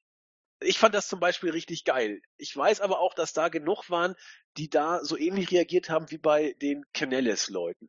Also entweder es funktioniert so, dass du genervt bist, aber einfach nicht umschalten kannst. Und bei Bodellis war das bei mir so, bis ich ihn total toll fand. Ähm, oder du bist genervt und schaltest sofort weg. Und ich befürchte, Canellis wird dieses genervt und sofort wegschalten sein. Und dieser Heat bringt ja nur WWE überhaupt nichts. Nee, absolut nicht. Ähm, ich habe auch absolut keine Ahnung, in welche Richtung man mit ihm gehen möchte. Will man ihn irgendwie nur als, als Aufbaugegner für Sami Zayn bringen? Will man tatsächlich mal Canellis irgendwie pushen? Will man ihn in Richtung Titel oder sowas bringen? Also, Also, es gibt, aktuell ist ja nichts dran. Nee, es gibt für mich zwei, zwei Erklärungen dafür, dass das Match so gelaufen ist, wie es gelaufen ist. Entweder, wie du sagtest, man will die Fehde tatsächlich nochmal Ja, stricken. da besteht für mich kein Zweifel dran. Ja, für mich schon. Äh, und zwar aus zwei Gründen. Zum einen hätte man sagen können, Canellis hat das erste Match nur äh, durch äh, einen illegalen Eingriff von Maria gewonnen und jetzt in dem ersten mehr oder weniger Clean Match, was ja eigentlich auch nicht mal wirklich clean war, weil Maria schon wieder eingegriffen hat, hat Sami Zayn trotzdem gewonnen. So nach dem Motto, selbst mit Eingriff von, von Maria gewinnt Sami Zayn diese Matches. Es gibt also keinen Grund mehr für ein zweites Match. Das zweite, warum man vielleicht zum Ergebnis kommen könnte, dass die Fehde nicht weitergeführt wird, weil, und das hat Vince relativ häufig, die Sache mit den Canellis schon wieder Geschichte ist. Weil sie einfach nicht geklickt haben oder nicht so funktioniert haben, wie Vince das wollte. Es kostet Vince ein Lächeln innerhalb von, von ein, zwei, drei Wochen einen Versuch, sofort wieder abzubrechen, wenn der aus seiner Sicht nicht funktioniert. Und ich halte es für möglich, dass Canellis eines dieser Opfer sein könnte. Denn eigentlich hätte er dieses Match, sein erstes Pay-Per-View-Match, gegen ein, seien wir ehrlich, Under- bis Mid-Kader bei SmackDown gewinnen müssen. Da gibt's gar keine Diskussion, wenn man was mit ihm vorhat. Hat er aber nicht. Und deswegen, entweder die Fehde geht weiter, glaube ich nicht, oder der Push für Canellis ist jetzt schon vorbei. Und wir werden ihn in einer Pay-Per-View-Card nie wieder sehen. Wäre möglich. Äh, ja, dass Vince keinen Bock mehr drauf hat, das wäre so die einzige Möglichkeit, die einzige Option, wo ich mir vorstellen könnte, dass jetzt Feierabend ist mit der Fehde, beziehungsweise mit Canellis an sich. Genau.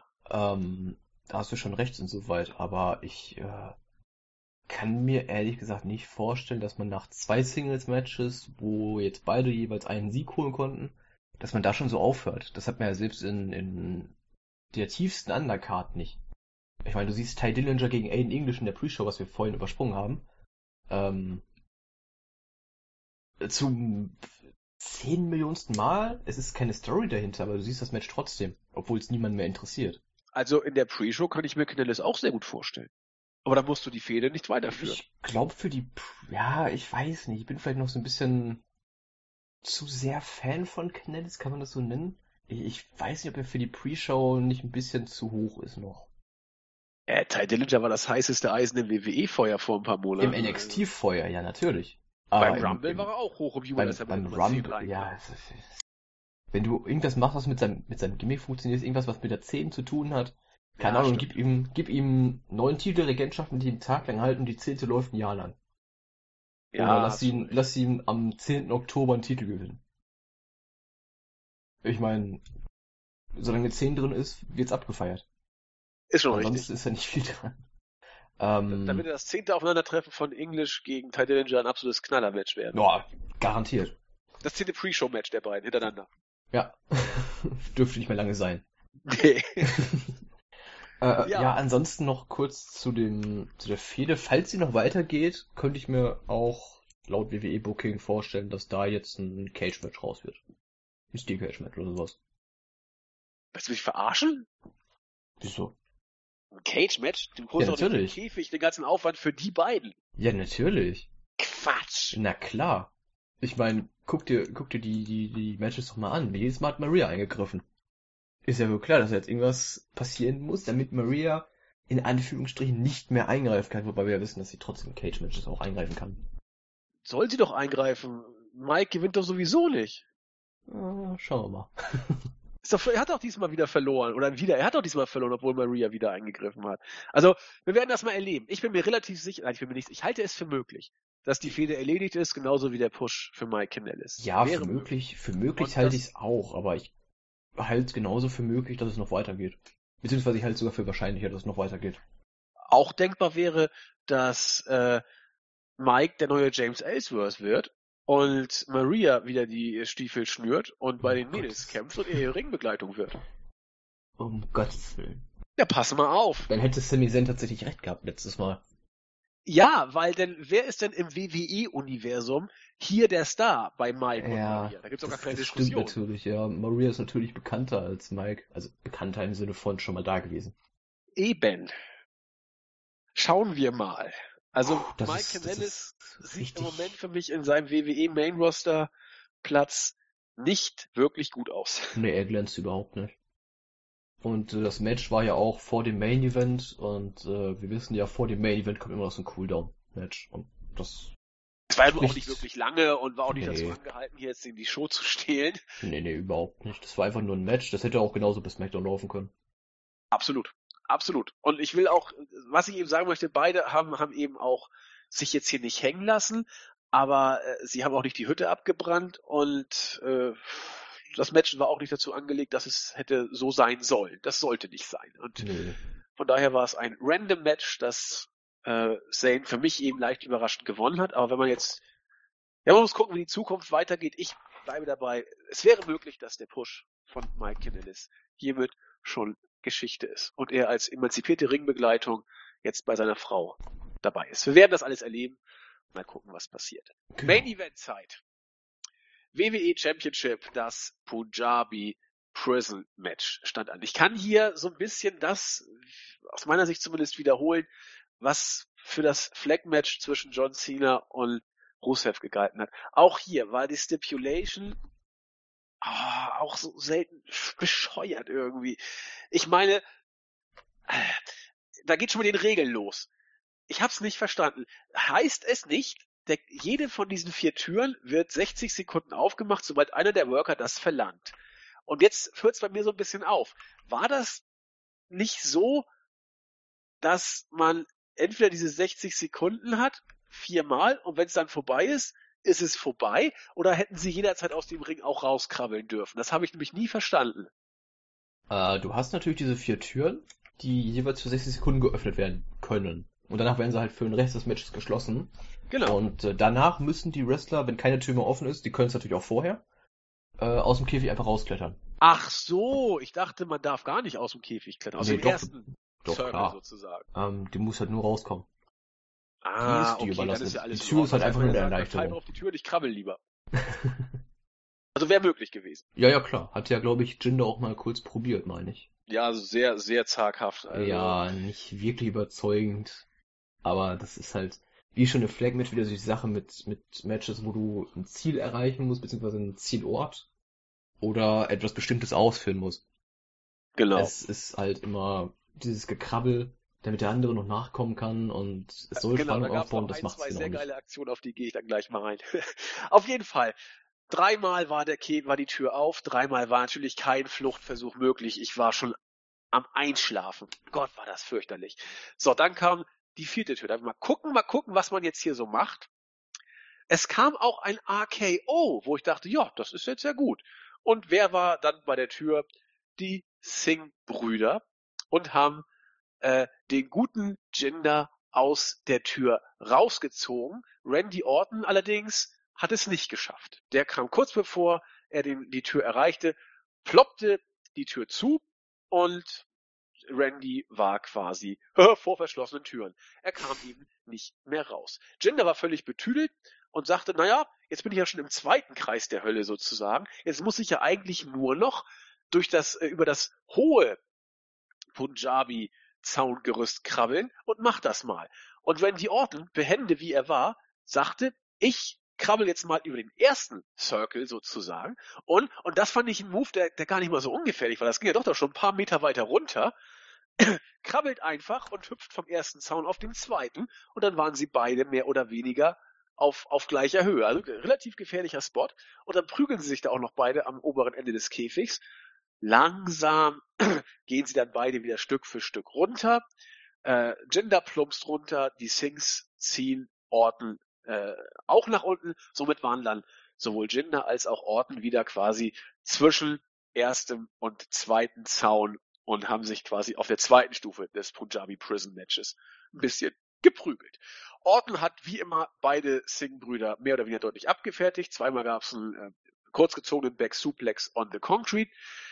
Während äh, Randy mit den Singh-Brüdern zugange war, äh, hat versucht, hat Jinder versucht, aus dem Käfig zu fliehen. Wobei ich hier das Wort versucht in gröbste Anführungsstriche setzen möchte. Der ist ja hochgekrabbelt, äh, wie das mein Opa noch zu Lebzeiten nicht langsam hätte schaffen Meine Fresse! war das peinlich. Ich glaube, der hat innerhalb von zehn Minuten eine Stufe geschafft oder eine Sprosse da irgendwie hingekriegt. Wie lächerlich. Äh, Orton hat ihn natürlich sofort eingeholt und ihn dann wieder runtergezogen. Dann gab es noch so ein paar Bambusstabprügeleien. Ich glaube, die waren vorher schon so äh, behandelt, dass sie auseinandergegangen sind. Allerdings haben beide auch auf dem Rücken ziemlich spürbare, ziemlich spürbare äh, Zeichen davongetragen. Äh, dann wurde wohl Randys Arm durch irgendwelche Aktionen verletzt. Ich habe gar nicht so genau mitbekommen, durch welche. Das hat er natürlich ausführlich gesellt. Und trotzdem konnte Randy Orton äh, wieder hochkrabbeln und war relativ dicht schon am äh, oder war an der an der Ecke des, des zweiten Käfigrandes angekommen. Dann kam von außerhalb aber einer der Singh-Brüder und hat sich mit ihm oben am Ring geprügelt, wo ich dachte, na, na, na, Hell in a Cell 1998, versucht man's oder versucht man's nicht? Tatsächlich. Äh, ich weiß jetzt gar nicht, welcher von den beiden Sings das war, muss ich nachgucken. Ist, ich glaube, es war Samir. Ich weiß gar nicht mehr, wie die noch heißen, ehrlich gesagt. Samir und Sunil. Samir? Samir, so wie Sami Zayn, nur mit R hinten dran und der andere heißt Sunil. Gut, dann sagen wir mal Samir war's. Ich meine war's, ja. Na, wie viel Meter schätzt du? Drei? Vier? Drei, vier werden schon gewesen sein, ja plumpst der da runter auf den äh, Announce Table. Also für mich der Spot of the Night. Ich habe da so ein bisschen Mick Foley Feeling 1998 wieder gehabt. Äh, und es war bezeichnend, dass diesen Spot einer der beiden Sidekicks äh, gebracht hat. Randy Orton hätte den niemals genommen, auch niemals nehmen können, seien wir ehrlich. Und äh, über Jinder müssen wir gar nicht sprechen, was, was solche Sachen angeht. Äh, die Sings werden für mich zu den heimlichen Stars dieser Fehde mittlerweile. So ähnlich wie die J&J Security, die auch dahin gegangen sind, wo es richtig, richtig weh tat. Also war, war durchaus sehenswert und ich bin froh eben, dass das auch alles glatt gegangen ist. Ja, Jinder kommt dann unter Orten wieder runter, man prügelt sich ein bisschen. Irgendwann war Jinder vollkommen platt. Orton krabbelte hoch, er war schon ganz oben und wer kommt? Der Great Kali sprintet im Schneckentempo an den Ring wirkt den guten Randy, nee, erst, erst rüttelte er am Käfig, wo ich dachte, na jetzt plumpst Orton bestimmt äh, auf der richtigen Seite runter, weil er war eigentlich schon, er war schon drüben mit ja. dem Oberkörper und ist dann wieder zurückgepurzelt. Hat sie noch am Arm festgehalten ich dachte, oh Gott, jetzt plumpst er uns da noch am besten runter aus vier Metern. Aber er hat sich noch festgehalten, auch nicht ohne dieser Spot. Der Great Kali ist ein bisschen hochgekrabbelt, Randy ein bisschen runter und dann hat der Kali ihn gewürgt, dass Randy sich nicht mehr bewegen konnte. Jinder krabbelte rüber und konnte auf diese Weise das Punjabi Prison Match für sich entscheiden. Moral von der Geschichte gegen ganz Indien ist sogar Randy Orton machtlos, aber äh, der Great Kali ist da. Ich habe schon gesagt, die Stipulation sieht manchmal sowas von unfreiwillig peinlich komisch aus. Beide haben, wie ich finde, hart gewirkt. Auch hier bleibe ich dabei, wie Sina und Rusev auch. Sie konnten allerdings da auch nicht viel rausholen aus dieser peinlichen Stipulation. Die Singh-Brüder für mich einmal mehr Stars des Matches. Die sind einfach klasse. Und äh, die Fehde wird ja jetzt wohl hoffentlich vorbei sein. Eigentlich müsste ich doch jetzt Orton so ein bisschen mit dem Kali anlegen, aber werden die ein Match bestreiten? Ähm, bitte nicht. Alles nur das nicht? Na, ich, ich möchte Kali nicht im Ring sehen. ähm, der überhaupt noch in den Ring? Das ist, da ist eine gute Frage. Ähm, seine letzten Matches, er hat sich ja mittlerweile seiner ähm, Wrestling-Schule in Indien gewidmet und seine letzten Matches waren, glaube ich, letztes Jahr irgendwann. Ich kann mich täuschen, ich werde das mal kurz Sicher? nachgucken.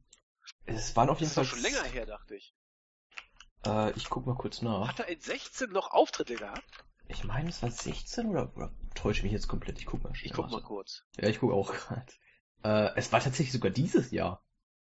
Nein. Doch, tatsächlich. 10. und 11. Februar 2017. Wo denn? Was denn? In, äh, für die Promotion BTW, die mir jetzt gar nichts sagt. Big Time Wrestling ist das. Nee, ich rede jetzt von Ach WWE-Matches. so, ne, WWE-Matches 2014. Ja, meine ich doch. Der war doch schon ewig nicht mehr bei WWE im Ring. Naja, aber er hat Matches bestritten.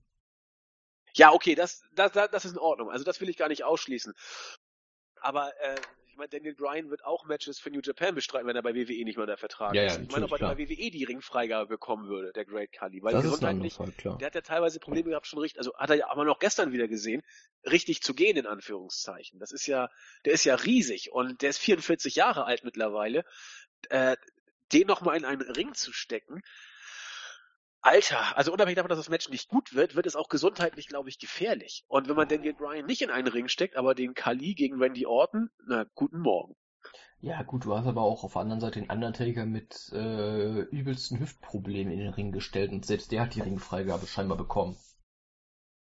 Ja, das ist richtig. Also gut, ich weiß jetzt nicht, ob er sie bekommt und wenn ja, ob man mit ihm was vorhat. Das wird man äh, abzuwarten haben.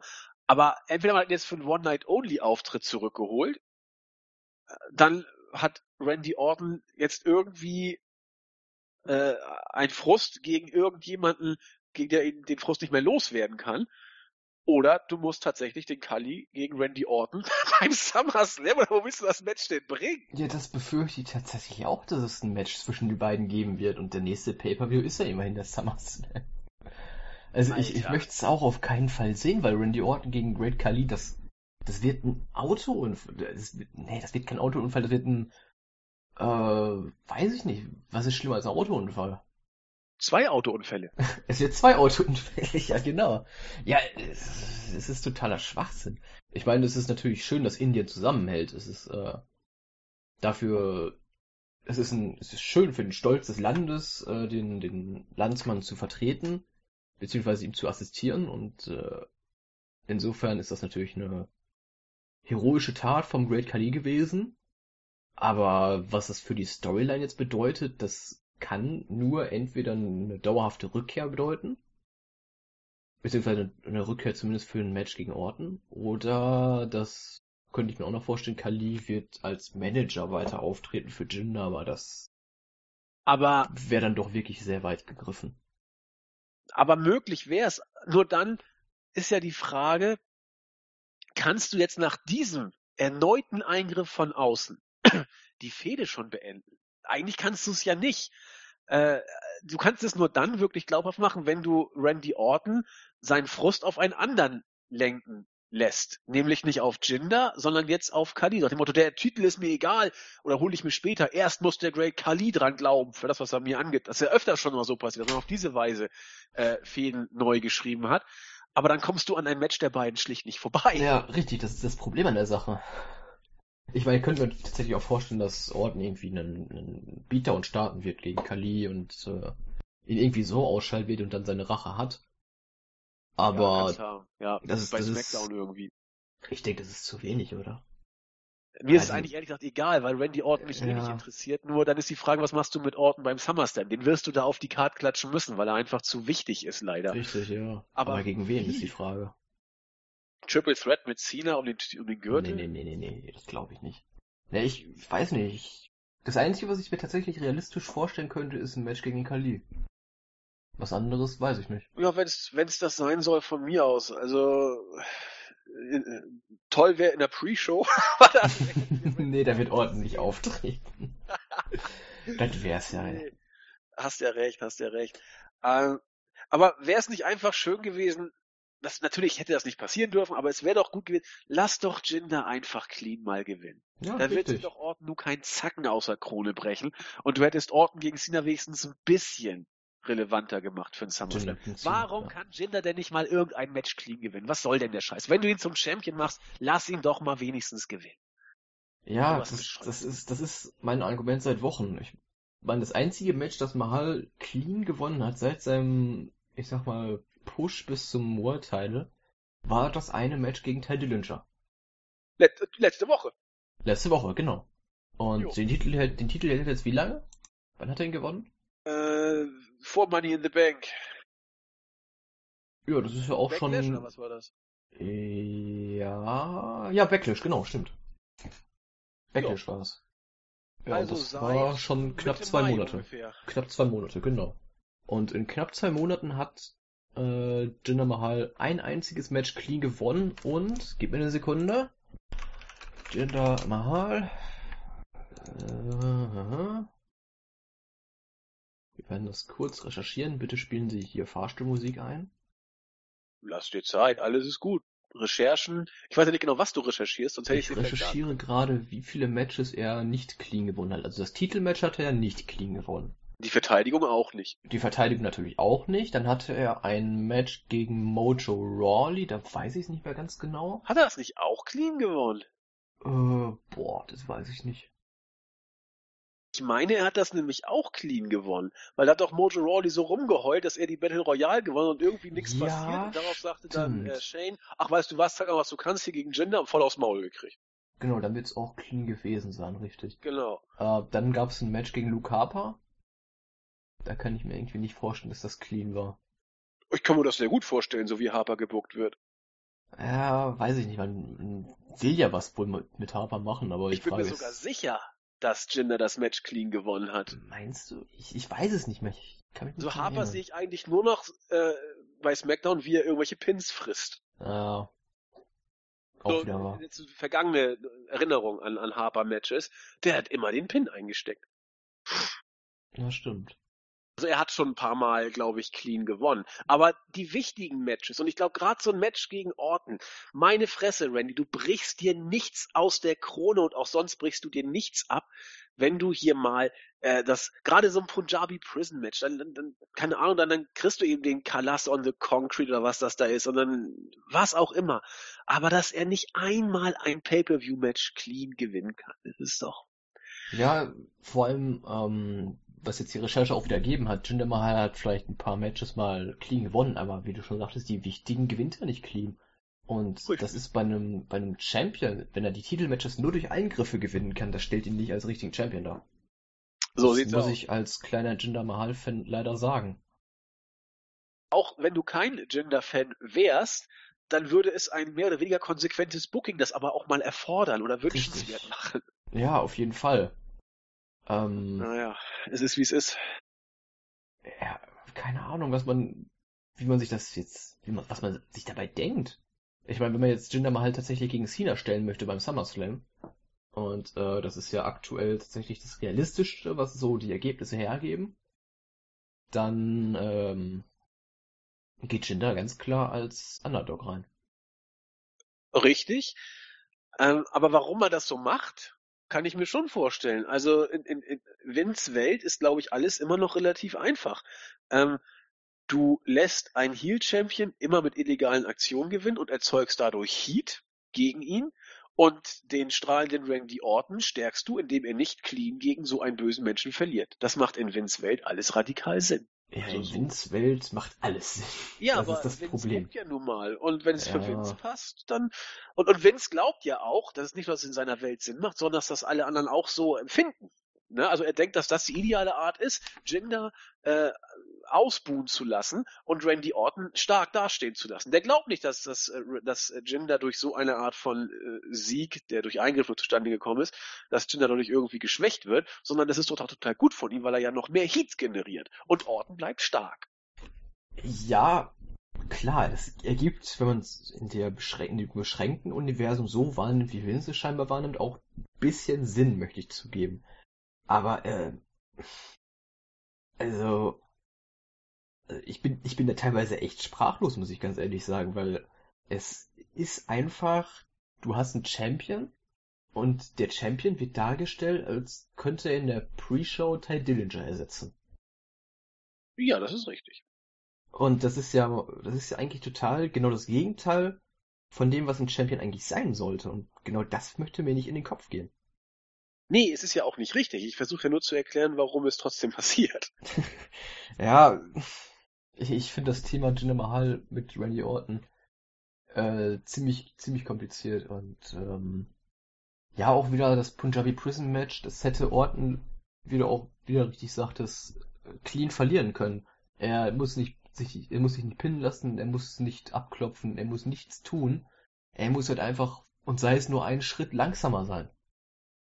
Genau. Das ist absolut kein Problem. Dann klettern sie halt beide gleichzeitig den Käfig hoch und, weiß ich nicht, Jinder springt halt ein bisschen früher runter als Orton. So stellst du ja eben auch, machst du ja auch eben deutlich, dass äh, Randy Orton ja um Lichtjahre Jinder voraus sein muss, dem aktuellen Champion, weil nicht nur Jinder kann gegen ihn nicht alleine gewinnen, auch die Singh-Brüder helfen diesmal nicht. Es braucht schon eines Riesen, der zusätzlich zu den drei genannten Randy aufhalten kann. Und nur so geht's mit Ach und Krach einigermaßen. Das ist ja die Geschichte, die erzählt wird. Da kann ja Jinder als Champion nur aussehen wie der letzte Pfosten. Ja, natürlich. Also im Endeffekt ist eigentlich Randy Orton der richtige Champion, genau. weil man ihn darstellt wie ein Champion. Richtig. Also und quasi inoffizieller Smackdown. Nervt. Ja. Sie ist blöd. Ja. Gut, äh, Definitiv. kurz, kurz Ganz kurz noch zu dem Match. Ich habe mir, ich hab mir das Match auf Hindi angeguckt. Und? ähm, die Kommentatoren wirkten teilweise einschläfernd. Äh, die wirkten, Was? ja, die wirkten tatsächlich gelangweilt. Das ist ja scheiße. Das ist richtig scheiße, ja. Aber das, das Highlight war tatsächlich, als Secret Kali rauskam. Die haben, ähm, ich habe auf, auf Reddit noch so einen Thread gefunden, in dem so ein bisschen erklärt wurde, was die erzählt haben, weil ich habe natürlich kein Wort verstanden. Äh, aber die Kommentatoren sind beim Great Kali ausgerastet, wie es teilweise die spanischen Fußballkommentatoren bei einem Tor tun. Also die sind richtig, richtig steil gegangen auf den Great Kali. Und ähm, ich habe mir den Post auf Reddit tatsächlich auch durchgelesen, komplett. Und ähm, ich fand das ganz interessant, wie man für die Inder tatsächlich dieses, dieses Match mit einer, mit einer gefühlt komplett anderen Storyline belegt hat, als es tatsächlich ist. Weil in, in deren Universum ist Jinder Mahal der Gute, der Face, logischerweise, weil es ist ja der Inder und für die Inder muss man natürlich, wenn er gegen ein anderes, äh, gegen einen Wrestler aus einem anderen Land antritt, äh, Sympathien herstellen. Für den Klar. quasi Hometown Hero so ein bisschen. Ähm, der Kontrast ist natürlich, beziehungsweise Orton wurde dargestellt als der böse Amerikaner, der alle unten hält. So, und als krassen Kontrast hast du dazu natürlich John Cena vorher gehabt, der für die Kommentatoren in dem Falle dann der gute Amerikaner, der fürs Gute steht, ist. Das fand ich ganz äh, witzig. Ähm, ja, das ist auch ein Spagat, äh, wo man aufpassen muss, denn dass man das ja irgendwie so buckt, dass Jinder der Gute ist und Randy der Böse, das kann ich ja im Ansatz nachvollziehen. Es ist ja auch so, die Promos, die Jinder hält, die sind ja tatsächlich so, dass sie aus amerikanischer Sicht lupenreine Heel-Promos sind. Wenn du sie aber als Inder dir anguckst, können sie eine gewisse Face-Tendenz nicht verharmlosen. Denn er sagt ja, wir in Indien, wir halten zusammen und die Amerikaner als degeneriertes Volk und so weiter und so fort. Das klingt ja aus, äh, aus indischen Ohren vielleicht noch nachvollziehbar. Allerdings das Problem ist, dass in Indien, wenn man fragt, wen findet ihr denn so richtig gut, liebe indische Wrestling-Fans, die sagen da auch John Cena, Randy Orton, Roman, Roman Reigns, also das Übliche sozusagen, AJ Styles, die sagen nicht Jinder und Great Khali oder sowas. Und das ist natürlich irgendwie ein Spagat, wo man aufpassen muss, nicht zwischen allen Stühlen dann irgendwann zu stehen von Seiten der WWE, weil Jinder Mahal ist nicht der Boris Becker Indiens, so nach dem Motto. Nee, nee, nee, klar. Aber ich finde es äh, ganz interessant, dass die Kommentatoren das trotzdem so dargestellt haben.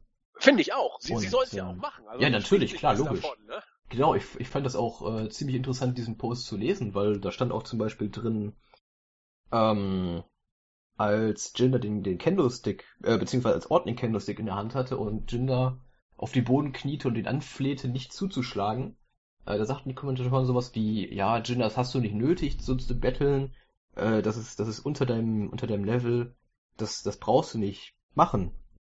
Ähm, Ja, die Singh Brothers, sagten die Kommentatoren dann auch weiter, sind äh, die re- loyalsten Mitarbeiter, die man nur haben kann. Die opfern sich für den Maharaja. Tun sie Was ja auch, in tun- der Tat. tun sie auch tatsächlich?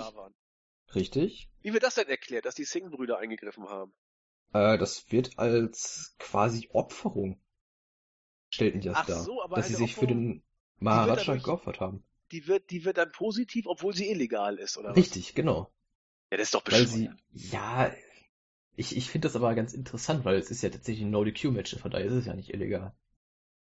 Also in diesem Match jetzt, in den anderen Ja. natürlich schon, aber Und deswegen auch nicht moralisch verwerflich, sage ich mal so. genau. Illegal kann es ja nicht sein und es ist moralisch aber auch okay. Ja, Es ist akzeptabel, ja. Ähm, dann gab's ja die Attacke mit dem, mit dem Stuhl von Orton. Und da waren die Kommentatoren komplett dagegen, weil sie der Meinung waren, dass ein Stuhl, beziehungsweise alles, was nicht aus Bambus besteht in diesem Match, illegal ist. Genial! Es ist gut, ne? aber hat nicht Jinder den Bambusstock zuerst eingesetzt? Ja, ja, den Bambusstock ist ja auch vollkommen okay. Alles, was kein Bambus ist, ist Ja, illegal. aber haben nicht die Kommentatoren gesagt, das ist unter deiner Würde? Ne, als, äh, als Mahal gefleht hat, dass Orton ihn nicht schlag, schlägt mit dem, mit dem Stock. Da hat, haben die Kommentatoren gesagt, das brauchst du nicht, das ist unter deinem Level, das, äh, Ach, Ist unter betteln deiner Würde. er nicht. genau, betteln sollte er nicht, weil er das als Führer seines Landes, äh, man verzeihe mir diesen Ausdruck, ähm, nicht, Ja, nicht nötig habe. Aber dann hat doch Jinder in der Situation äh, versagt aus indischer Sicht. Aus indischer, Sicht- aus indischer Sicht hat er in dem Moment, äh, ja, könnte man so sehen, dass er tatsächlich sein Volk ein bisschen enttäuscht hat, so gesehen. Weil ich versuche ja gerade, du sagst ja, die, die Inder äh, haben dann Jinder richtig äh, positiv dastehen lassen. In diesem Moment dann ja tatsächlich nicht, ne? Ja, genau. Das Okay. stimmt, ja. Aber es war halt auch nur so ein, so ein kurzer Augenblick. So, eher ein Appell, erkenne, wer du bist und, und besinne dich darauf, dass Richtig, du doch genau, genau bist. sowas, ja. Sowas in die Richtung war es eher. Alles klar. Und, und äh, witzig fand ich dann auch, ähm, wie gesagt, das basiert jetzt, was ich hier sage, alles auf dem, auf dem Reddit-Post. Äh, wie gesagt, ich verstehe kein Wort von dem, was sie erzählt haben. Aber ähm, die Kommentatoren haben auch dargestellt, als Jinder Orton aufgehalten hat, aus dem inneren Käfig zu entkommen, dass das das ähm, mutigste und die größte Leistung quasi der Geschichte ist, Orton aufzuhalten. Aber als Orton dann Mahal aufgehalten hat, ähm, konnten sie sich nicht erklären, was Orton einfiele, dass er sich in den Weg des Maharaja stellen würde. Also Aha. die, die waren schon wirklich, natürlich, logischerweise, sehr auf der Seite von Jinder und äh, ja, ich, ich hab, wie gesagt, leider kein Wort verstanden. Das hätte das Match wahrscheinlich noch ein bisschen besser gemacht, weil die halt wirklich äh, zu ihrem Vertreter gehalten haben und ähm, so ein bisschen Landesstolz, das weiß ich nicht, ich fand das cool. Nö, das So, so eine ist kleine noch. Das Ganze aus einem anderen Blickwinkel. Dass das, das Mahal quasi in den USA ein Heel, aber in Indien äh, ein lupenreines Babyface ist, das äh, zweischneidige Schwert, das finde ich ganz interessant. Ich finde das auch. Ich finde das auch gut. Ja, man will ja die WWE, die will man ja etablieren in Indien. Also muss doch ihr Mann irgendwie, der in Amerika böse ist, muss da zumindest als was ganz Tolles versucht werden darzustellen. Ich, ich glaube nicht, dass man es auf sich hinkriegt, aber der Versuch ist ja ganz süß eigentlich. Ja, dafür ist das Interesse an Wrestling halt in Indien viel zu gering. Ähm, wie viele Menschen leben da? 1,3 Millionen oder sowas? Keine Ahnung, äh, Milliarden. Milliarden, Milliarden, ja, genau. Äh, es sind auf jeden Fall eine ganze Menge, aber du wirst da nicht ansatzweise irgendwie überzeugende Zahlen, beziehungsweise Zahlen äh, erreichen, die das, ähm, die diesen, diesen Einsatz, den du bringst, um in Indien präsent zu sein, um das irgendwie auszugleichen. Also ich Nee, tippe da will man ja arbeiten. ja, aber ich tippe, es wird trotzdem Verlustgeschäft sein. Ja, wird man sehen, ne? Also Ja, ich weiß im nicht, Moment, weit, Moment kostet es ja nicht so richtig was. Ich weiß nicht, was man da investiert oder in die Hand nimmt ja, an Geld. Aber die neuesten News auf unserer Seite sind ja auch schon wieder, dass man den Push von Mahal bald wieder beenden möchte, weil man eingesehen hat, dass, äh, dass das doch nichts wird oder irgendwie sowas hatte ich letztens gelesen, ne? Ich habe die, ich habe die noch boykottiert, äh, wollte ich vor der Review noch nicht lesen. Achso. Aber das haben wir auch schon vor dem Pay-Per-View gehört, dass seine Tage gezählt sind als Champ oder was auch immer. Also es macht doch Sinn, er soll doch gegen Cena den Titel abgeben. Ja, ja, natürlich, klar.